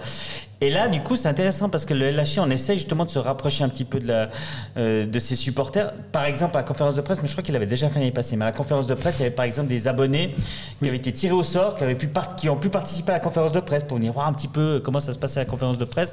Ils peuvent aller voir les entraînements. Ils ont envie après les matchs également d'avoir un coin un peu plus euh, un peu plus sympa en fait après les matchs pour que éventuellement les joueurs puissent passer puis puissent parler avec les spectateurs. Donc il y a cette espèce de, de volonté D'ouverture. d'ouverture et de d'être- reconnexion. de voilà de reconnexion avec le j'ai envie de dire le peuple vaudois Euh, mais, mais non mais c'est vraiment et je pense que c'était pas c'était pas des paroles en l'air je pense qu'il y a une vraie volonté du club de vouloir se reconnecter avec la population Mais je pense que le Lausanne HC a beaucoup perdu durant ces dernières saisons. Pas que de l'argent. L'argent, c'est une chose, mais finalement, ça, j'ai l'impression que c'est le cadet de leurs soucis. Euh, tant mieux pour, euh, pour ce club, justement. Ouais, de 50 pouvoir- millions de dettes, hein, de quand pou- même. Justement, de pouvoir avoir 50 millions de dettes et puis qu'on parle pas de faillite, c'est quand même assez beau. Euh, par contre, ils ont beaucoup perdu en termes de crédit auprès de leur public. Et justement, ils ont perdu les abonnés et ils essayent maintenant de, de- de travailler à reconvaincre ces gens qui ont quitté la Vaudoise Arena de revenir à la patinoire parce que si on se rappelle quand même historiquement le LHC c'est un club ultra populaire c'est pas un club qui, qui est c'est pas un club VIP à la base si on se rappelle et, et je pense que tu es encore mieux placé que moi pour en parler Jean-Fred mais le Malais on va dire 1.0 ou l'ancien Malais c'était pas une patinoire euh, après tu me diras à l'époque il y avait peu de patinoires VIP entre guillemets mais Ouais, mais il y avait quand même déjà Zurich qui. Hein, il y avait quand même un, un vrai lien entre le public et son, et son équipe. Il y a eu. Il y a, y a Non, tout. on, par- on parlait de chaudron hein, c'était vraiment ça à l'époque Oui, hein, puis le- ça gueulait quand tout d'un coup tu réduisais le- les places euh, debout Ouais, en place tout à fait. assise. Ouais.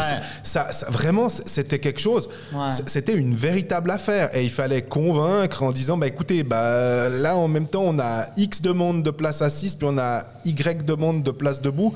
Puis c'est cinq fois plus de demandes de place assise. Donc à un moment, on fait des mathématiques basiques. Puis on se dit, euh, alors oui, effectivement, on va pouvoir vendre plus cher. Mais on répond surtout à une demande des gens. Et il y a eu effectivement, mais moi je peux, je peux tout à fait comprendre qu'on nous vendait après avec la nouvelle patinoire l'expérience qui est euh, venir, venir en gros voir la pleb, chanter euh, depuis vos loges VIP. Puis finalement, t'a- t'arrives presque à. Et il n'y a pas que Lausanne qui tombe dans ces travers Absolument. Ouais, t'arrives presque à avoir une déconnexion finalement entre cette partie qui est nécessaire de. si- faut pas être naïf non plus, puis se dire mettons euh, 25 000 places debout et puis faisons entrée gratuite à la bière à un franc. Enfin, non, Ça un. marcherait ça. Alors oui, ça pourrait marcher. Au Jura, tu fais un tabac. Ouais. Mais mais il y a, un- il y a un- faut pas être naïf. Le hockey c'est un immense business. Ça, Bah oui. c'est générer des, des bénéfices, etc. Mais à un moment, il faut peut-être aussi justement re- re- re- re- recalibrer la jauge et de pas partir trop dans un excès. Ils s'en sont visiblement complètement rendus compte. Il y a eu beaucoup de paroles. Visiblement, il y a des actes qui ont déjà eu lieu et ça est en train de bien se passer dans le, le, le terreau. J'ai pas l'impression que je connais le terreau lausannois, mais je connais pas mal de fans lausannois qui me disent qu'ils sont assez satisfaits de la tournure que c'est en train de prendre les événements. Mais après, je disais, il faut attendre la glace dans un second temps, mais quand même l'accélérateur de tout ça. Et le LHC, l'accélérateur, il y a un petit truc à faire là autour. euh, et l'accélérateur, c'est, euh, ça restera la victoire. ça restera quand même les points, ça restera des, des, des bonnes, des belles soirées. Puis je pense que la victoire, c'est une chose, mais les- passer une bonne soirée au match, puis se dire, bon, ok, peut-être qu'on a perdu contre Zurich, mais on est venu, on a passé un bon moment. Le, le jeu sur la glace, c'était ok. Il n'y avait pas 36 000 rumeurs autour du club, des gens qui sont pas contents, des banderoles contre Svoboda, une, une, une, une ambiance assez délétère. Et tout ça, ça doit, ça doit emmener un. Mais là un aussi, d'ailleurs, les positif. dirigeants du LHC l'ont aussi dit en conférence de presse. Ils l'ont dit, on va pas gagner tous les matchs, on en est conscient. Mais par contre, quand on perd, on n'a pas envie que ce soit euh, l'humiliation totale, puis qu'on ait des joueurs qui font la gueule en rentrant sur, sur la glace, quoi. Et qui c'est vraiment des battants en fait sur, sur la glace. Donc y a, ouais, il y a plein de choses sont en train de se mettre en place, sont très intéressantes pour les Hockey Club. Par contre, je pense quand même qu'on est dans une année de transition. Euh, Bah oui. cette année et l'année prochaine, parce qu'il y a quand même des contrats de longue durée, qu'on a de la peine à se débarrasser du côté de Lausanne Hockey Club. Et je pense que John Fuss, il a fait ce qu'il a pu en termes de transfert, et je pense qu'il a plutôt bien fait avec les moyens qu'il avait et avec, euh, avec les contrats qu'il avait à disposition. Euh, mais je, je suis pas sûr que ce soit l'équipe qu'il a encore en tête, en fait, l'équipe qui est sur la glace. À part ça, on m'a dit juste, ça m'a fait, un- un- en interne dans le club, on m'a dit, ça fait plaisir cette, euh, cette, cette saison euh, off-season, il n'y a pas eu de drama. Et, mais ouais, on rigole, on sourit, C'est mais. grave, hein, quand tu y penses. Ouais, mais c'est grave. À Lausanne, c'est Greg le disait aussi. Souvent, c'était un truc. euh, y, il y avait quelque chose, euh, alors qu'on avait l'impression que c'était hein, une, une- une- au, au milieu coule une rivière. Puis tout d'un coup, il y avait des rapides qui apparaissaient, alors qu'on pensait que ça allait être euh, assez, assez Moi, calme. à l'interne, on m'a même dit c'est trop calme cet été, tu vas voir, il y a une merde qui nous arrive. en rigolant, évidemment. hein. C'est pas 50 millions, c'est 150 millions. Mais justement, bah, revenons sur la glace, justement, parce que maintenant on a bien parlé de la Ouais, c'est ce que je situation. voulais dire. Revenons au point essentiel, la glace. Euh, la, la glace, on a quand même une équipe qui, comme tu dis euh, très justement, Roland, était en transition, est toujours en transition. Mais malgré ça, il y a un vrai changement. Il y a deux défenseurs étrangers. Il y a Jos et Pilot qui sont arrivés. Il y a un Suomela qui, débarque, dans, pour parler que des étrangers actuellement, qui débarque devant avec un, un vrai rôle de premier centre à jouer. Est-ce que ça va suffire En fait, c'est ça la question que moi je me pose. Alors, moi, déjà, première chose, j'aime bien le coach. Je, de- quand je vois ses interviews, la première chose qui m'éclate au visage, c'est qu'il protège toujours son équipe. Il est très protecteur sur son équipe, puis ça, généralement, les joueurs aiment bien.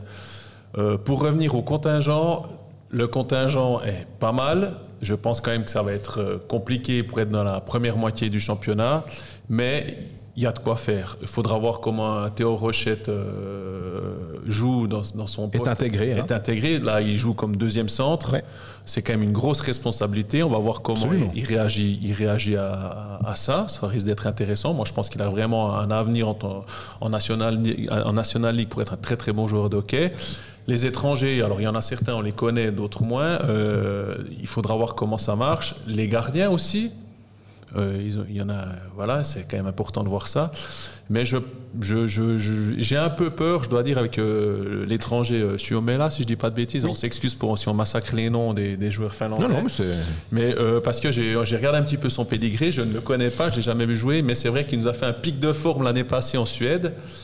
Euh, où il a 37 marqué goals. 37 goals. Et je me dis, bien tiens, euh, déjà l'adaptation euh, de venir jouer en, en Suisse, où on sait la pression qu'il y a sur les joueurs étrangers, qui n'est pas la même euh, en Suède. hein. Il vient avec sa, il- sa pression, il vient avec ses 37 goals Voilà. marqués en Suède, mine de rien. hein. Donc on va se dire ah mais bon en Suisse il faut au moins qu'il en marque 25 tu vois et je me dis est-ce que c'est pas trop gros euh, c'est pas un, un trop gros morceau de gâteau pour lui?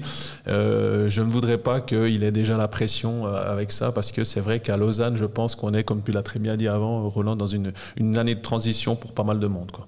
Le point, je pense, sur lequel doit- on parlait ah, du côté d'Ajoa de s'appuyer sur une défense solide. Là, c'est pas s'appuyer sur une défense solide. C'est, je pense que Lausanne a une des meilleures défenses de la ligue sur le papier. Ouais, c'était On déjà rappelle le cas toujours- l'année passée, c'est ça le problème, c'est ça qui m'embête un petit peu. Moi. On rappelle toujours le sur le papier, Ouais. qui est très important.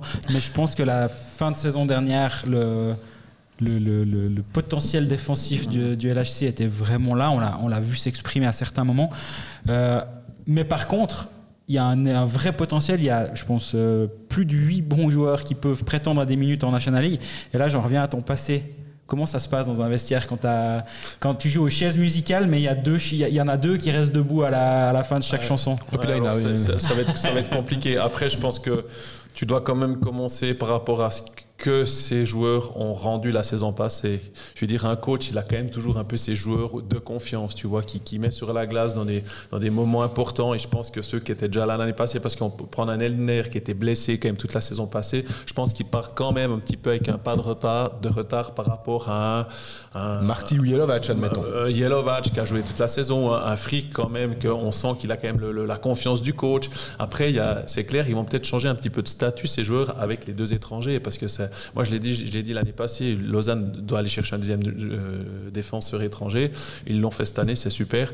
Mais c'est vrai que, alors, Bien sûr que le coach va te dire c'est un, un truc de, de riche d'avoir huit défenseurs qui sont capables de jouer peut-être sur les quatre premières places ou les six premières places. Mais après, généralement, ça se fait un peu naturellement. Puis tu as quand même des défenseurs qui n'ont pas les mêmes dispositions. Tu as des défenseurs plus physiques.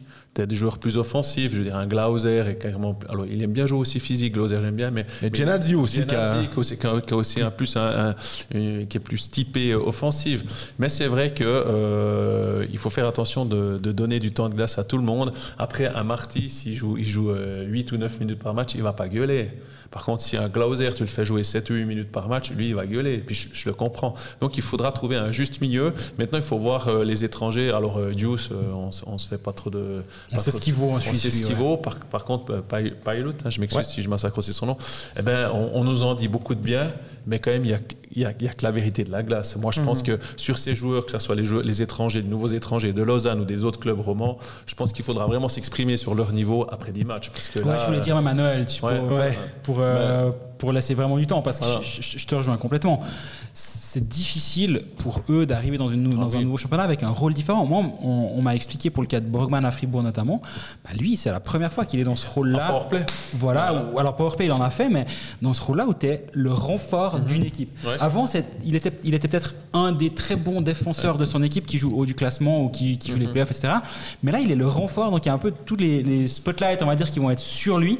Et euh, je pense que ça peut être un peu euh, intimidant, on va dire, pour certains joueurs. Et puis, il leur faut un petit moment aussi. On peut penser à Lenström aussi, qui va vivre ça du côté de Genève. En fait, c'est la grande différence entre le championnat suisse puis les championnats finlandais et suédois. Dans ces, ces championnats-là, on met un peu tout le monde au même niveau. Voilà, c'est le meilleur qui joue. C'est pas comment dire, toi, t'es l'étranger, c'est toi qui dois faire la différence. Non. Et donc, quand ils arrivent ici, on leur dit, toi, t'es étranger, t'es payé comme un étranger, tu reçois un appartement. Donc, sur la glace, tu dois Toujours une tu question d'argent finalement. hein, quand même. Voilà, mais oui. Donc on te paye en conséquence, donc il faut que tu performes. Et c'est vrai que ces mecs, après 5 matchs, ils sont déjà jugés généralement. hein. Mm-hmm. C'est- C'est l'avantage d'avoir Christian Juice qui a joué à Zoug l'année passée, voilà, et qui totalement, connaît le championnat et puis il sait de quoi il s'agit. C'est pour ça que Moi, les clubs Pilot, vous l'avez vu euh, jouer Deux fois, ouais. Ça donne quoi? Euh, plus offensif que Joss, je pense. Plus Euh, offensif que plus Juice offensif. Je Ok. pense que Joss sera plus euh, all-around, on va dire, ou un peu plus, euh, un peu plus fiable défensivement que Palette, qui va être un peu plus feu follet, on va dire. Tu poses des questions pour Hockey Manager, je te vois venir. Tu sais pas qui note, qui note alors. tu sais pas qui prend. J'ai Christian Juice, mais. Alors change et prends Pilot. D'accord. Euh, il va être un peu plus impliqué offensivement, mais avec ça, il y a un peu plus de danger aussi de temps en temps. Et je pense que c'est un, joueur qui va être un peu moins safe que Joss. Mais euh, moi, j'aime bien de ce que j'en ai vu de Lawrence Pellet actuellement. Puis moi, il y a quand même un truc. Attention, attention. Non, mais il y a un truc à Lausanne, il- euh, c'est moi qui m'intéresse en fait, c'est l'arrivée de Théo Rochette quand même, Euh, parce qu'on cherchait des centres justement euh, du côté de Lausanne Hockey Club. Donc Théo, ça va être un centre. Je crois qu'il était centre deuxième hein, sur les matchs de, de préparation. On l'a la dernière fois qu'on l'a vu en Suisse, c'était il était avec les juniors élites et après il est parti au Québec. Il a gagné la, la Ligue de hockey junior majeur du Québec et la Coupe Mémorial l'année passée. Maintenant, il a jamais joué avec des adultes. Et ça va être intéressant de voir le début de saison en fait, parce que euh, bah, c'est pas évident en fait que tu te retrouves, même si tu as gagné la Coupe Mémorial, aucun souci, c'est un super joueur. On est ton Mémorial. capitaine aussi, quand même, aussi. Euh, ça, c'est on important. est au capitaine des remparts de Québec. Euh, mais du coup, comment est-ce que, enfin Geoffrey, comment est-ce que tu vois justement son, son arrivée dans cette ligue d'adultes? Alors, En je vais être sachant qu'il y a honnête, a- il y a des attentes, hein, il y a des oui, attentes alors moi je à pas vu. Je, je- je regardais les vidéos l'année passée de, de- quand il jouait en junior majeur. Alors bien sûr qu'il était, il était dominant dans cette ligue. Je n'ai pas vu de match pour le moment de, de Théo Rochette avec Lausanne. Euh, ce que je peux en dire, c'est que euh, j'espère juste qu'on y en demande pas trop trop vite, parce qu'on l'a mis très en avant. Bien sûr, on a signé Théo Rochette. hein, voilà, donc on le met sur toutes les photos du club. Donc ça veut dire que ce jour-là, on le Oui, met en parce que avant. c'est donc- quand même le jeune qui était formé à Exactement. qui a été gagné et la... c'est le truc vendeur d'abonnement. C'est ouais. clair et net. On ferait tous la même chose. Hein. Je veux dire, on, D'abonnement, je sais pas, mais en tout cas, c'est le truc vendeur de. de l'image. Bah, l'image quand tu veux te reconnecter avec, euh, on disait, hein, te reconnecter avec ton public, bah, tu vas dire, ah regardez, on a un des jeunes, parce que vous vous, vous, vous dites, oh mais à Fribourg, il y a Motet, il y a Sprunger, il y a Bikoff, oh mais à Bienne, il y a Gaëtan Haas, ah, mais, bah, et chaque club a un peu une figure d'identification, et puis bah, à Lausanne, euh, oui, Yelovac, oui, Marty, bah, c'est des défenseurs qui sont pas. C'est- moins flashy. Là, on se dit peut-être qu'avec Théo Rochette, on tient un joueur qui, qui peut peut-être marquer euh, une trentaine de points euh, dans, dans- dans un futur. euh, Ah oui, dans un futur assez proche, oui. Mais J'étais étonné de le voir déjà dans le deuxième bloc, je, je l'avoue. je- Pareil. Parce que ça n'a rien à voir avec la qualité du joueur. Je me dis, voilà, tu La prends, il y a premier centre, il y a un étranger. Deuxième, je voyais euh, Jäger. Fuchs, Ou Fuchs Fuchs, ou Jäger. Mais Jäger est plus un, un- un centre tout-way, hein, Oui. je veux dire. Mais c'est vrai que donc, je le voyais plutôt autour du troisième centre. Là, ils ont décidé de le mettre au centre deuxième avec Fuchs va jouer à l'aile. l'aile. Ouais. Il est très bon à l'aile, mais j- il me tarde de voir sur la longueur comment ça, va aller. Et je pense que c'est pas une honte si à un moment on dit euh, écoute, euh, là on voit que tu es un peu en surchauffe, on va un petit peu te, descendre plus bas pour que euh, tu sois pas trop exposé, tout ça, parce que tu peux le brûler, un jeune comme ça. Et puis au bout d'un moment, si ça rentre dans la tête, puis qu'il se dit bah, j'arrive pas, c'est difficile, tout ça, tu peux le perdre pour toute la saison. Quoi. Et, et il est quand même jeune. Après, ça peut très très bien marcher. Moi je pense qu'il fera. Ce qui fera la différence entre un Théo Rochette qu'on fait jouer énormément ou pas, ce sera les résultats de Lausanne. Si Lausanne gagne, il n'y aura pas de panique, on pourra faire jouer tout le monde, tout le monde sera content. Par contre, si on commence mal puis qu'on perd, ça va brasser. Donc on va essayer de trouver des solutions, on va revenir au- au- aux, bonnes vieilles choses, aux bonnes vieilles choses qui marchaient dans le temps, donc la ligne euh, Fuchs et Ria. Ria, on va y revenir. Je suis pratiquement sûr que si on perd des matchs, on va revenir aux choses qui ont eu du succès les, les années avant, parce que c'est vrai que c'était une source positive. Il y a les deux dernières années, c'était il n'y en avait pas beaucoup, hein, il y de sources positives. voilà. Et mais euh, si on gagne, ça, ça va jouer. Mais je, je pense qu'il faut quand même faire attention de ne pas brûler des jeunes comme ça. Tu te rappelles du retour de ton frère de, euh, Ouais. de Rouen Oranda De Tristan, Ouais.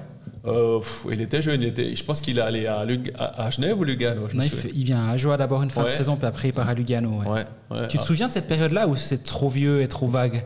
Ouais, je m'en souviens un petit peu parce que je jouais contre eux. Quoi. Quand il était à Lugano, je jouais contre mes deux, mes deux frangins. Alors Tristan, ah, c'est, c'est pas le même, euh, c'est pas le même joueur que, que Théo. Tristan est un joueur euh, très physique, très intense, euh, un joueur qu'on rêve d'avoir dans notre équipe aussi. Et puis Théo, c'est plutôt un faiseur de jeu, un playmaker, un bon passeur. euh, Il centre alors que Tristan était ailier. Donc c'est vrai que Bon, Julien, il aurait pu jouer, euh, il avait tellement de qualité, il aurait pu jouer centre. Ouais, ouais, alors Julien était attaquant, hein, je veux dire jusqu'à 17 ans. Puis c'est Hans Kosman, qui était notre coach, à Ajoie, qui a dit écoute, il faut que tu joues en défense. Et puis depuis ce moment-là, il a toujours joué en défense. Mais je veux dire, c'était. euh, ouais, voilà, donc, ouais, c'est pas la même chose. C'est pas, vrai- c'est pas les mêmes joueurs. Non, alors c'est je pensais plutôt de, de l'acclimatation, Ouais. du retour d'Amérique du Nord, et je comparais pas l'un et l'autre. Par contre, euh, moi j'ai vu la différence entre Tristan avant qu'il parte et puis quand il est revenu, dans la tête c'était pas le même. Mhm. Il avait peur de personne. C'est fou. Il, tu vas- il est allé au Canada, alors il était à Rouen-Noranda, c'était pas facile hein, parce que c'est Ouais. C'est hein, ouais. c'est moins 40. tout Au, fin, au- au fin fond de. C'est contre l'Ontario, là, il n'y a pas grand chose. Hein. Puis c'était encore old school en ce temps-là. hein. Les, les rookies, c'était à la dure, tout ça. Il est revenu ici, c'était plus le même mec. hein. Il doute de rien. Alors encore maintenant, il doute de, il doute de plus rien. Mais je veux dire, il, ne- il, a, il est plus, il a peur de personne. Il avait, il confiance en lui, en dessus de la moyenne. Donc, et souvent, tu vois tous ces mecs qui partent aux États-Unis, au Canada, puis qui reviennent. Euh, ils se laissent pas faire. Donc c'est c'est pas mal quand même. Mais euh, voilà, mais on peut pas comparer les deux joueurs. Non, non, non, je comparais, je comparais pas les joueurs.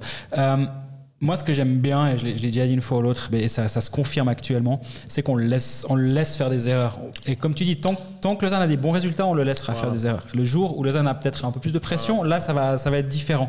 Mais de mettre le jeune dans des positions où il, a- il aura le temps et le droit de faire des erreurs.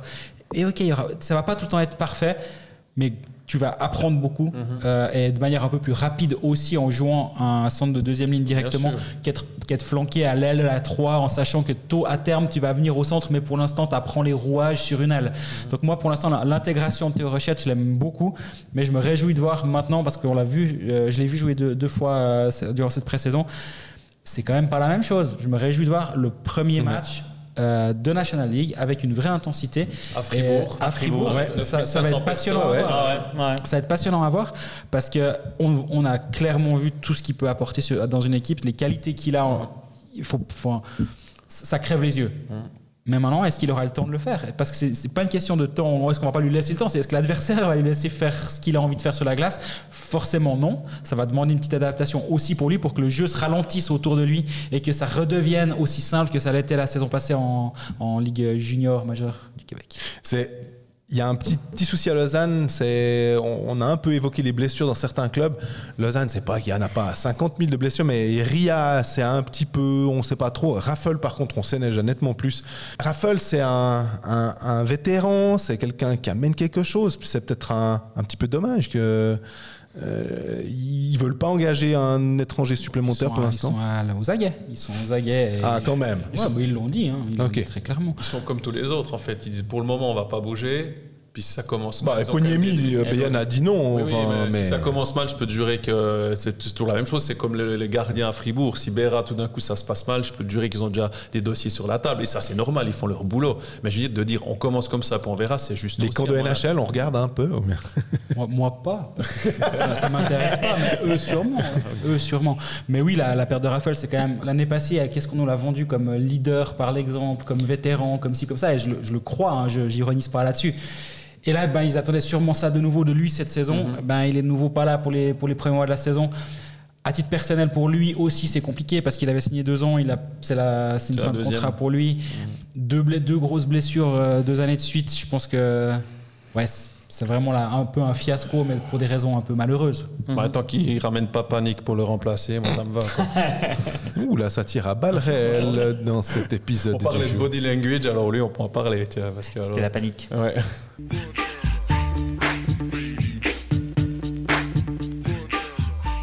Voilà, au terme de ce, cette troisième, euh, de ce troisième crossover Pucalist euh, Cold Facts. Merci d'avoir été présent à notre, à notre micro. Mais c'est un plaisir, Ouais. toujours. Ça passe vite avec vous les gars. Ouais.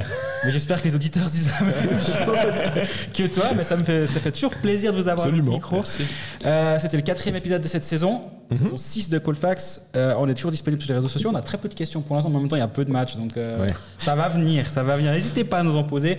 D'ici là, vous pouvez vous abonner sur euh, toutes les plateformes possibles et imaginables. On privilégie Spotify. J'ai dû expliquer pas plus tard que dimanche soir à quelqu'un à quel point c'était super d'être sur Spotify et non sur, sur SoundCloud. Donc c'est toujours une bonne idée. D'ici la semaine prochaine, ben, profitez bien de ces premiers matchs. On pourra enfin faire des théories sur du concret. Tu te Ouais. réjouis Oui, je me réjouis. Puis tu dis euh, des questions, mais il y a aussi des fois des réflexions, simplement. hein. Vous pouvez nous dire, ah bah tiens, nous on aime bien euh, ça, qu'est-ce que vous en pensez? Et nous poser la question, ça peut aussi nous donner des idées pour la, pour la suite. Exactement. Et si vous nous croisez au patinoire, faut jamais venir. J'ai jamais hésité à venir dire bonjour. C'est Faut toujours, jamais venir, sympa.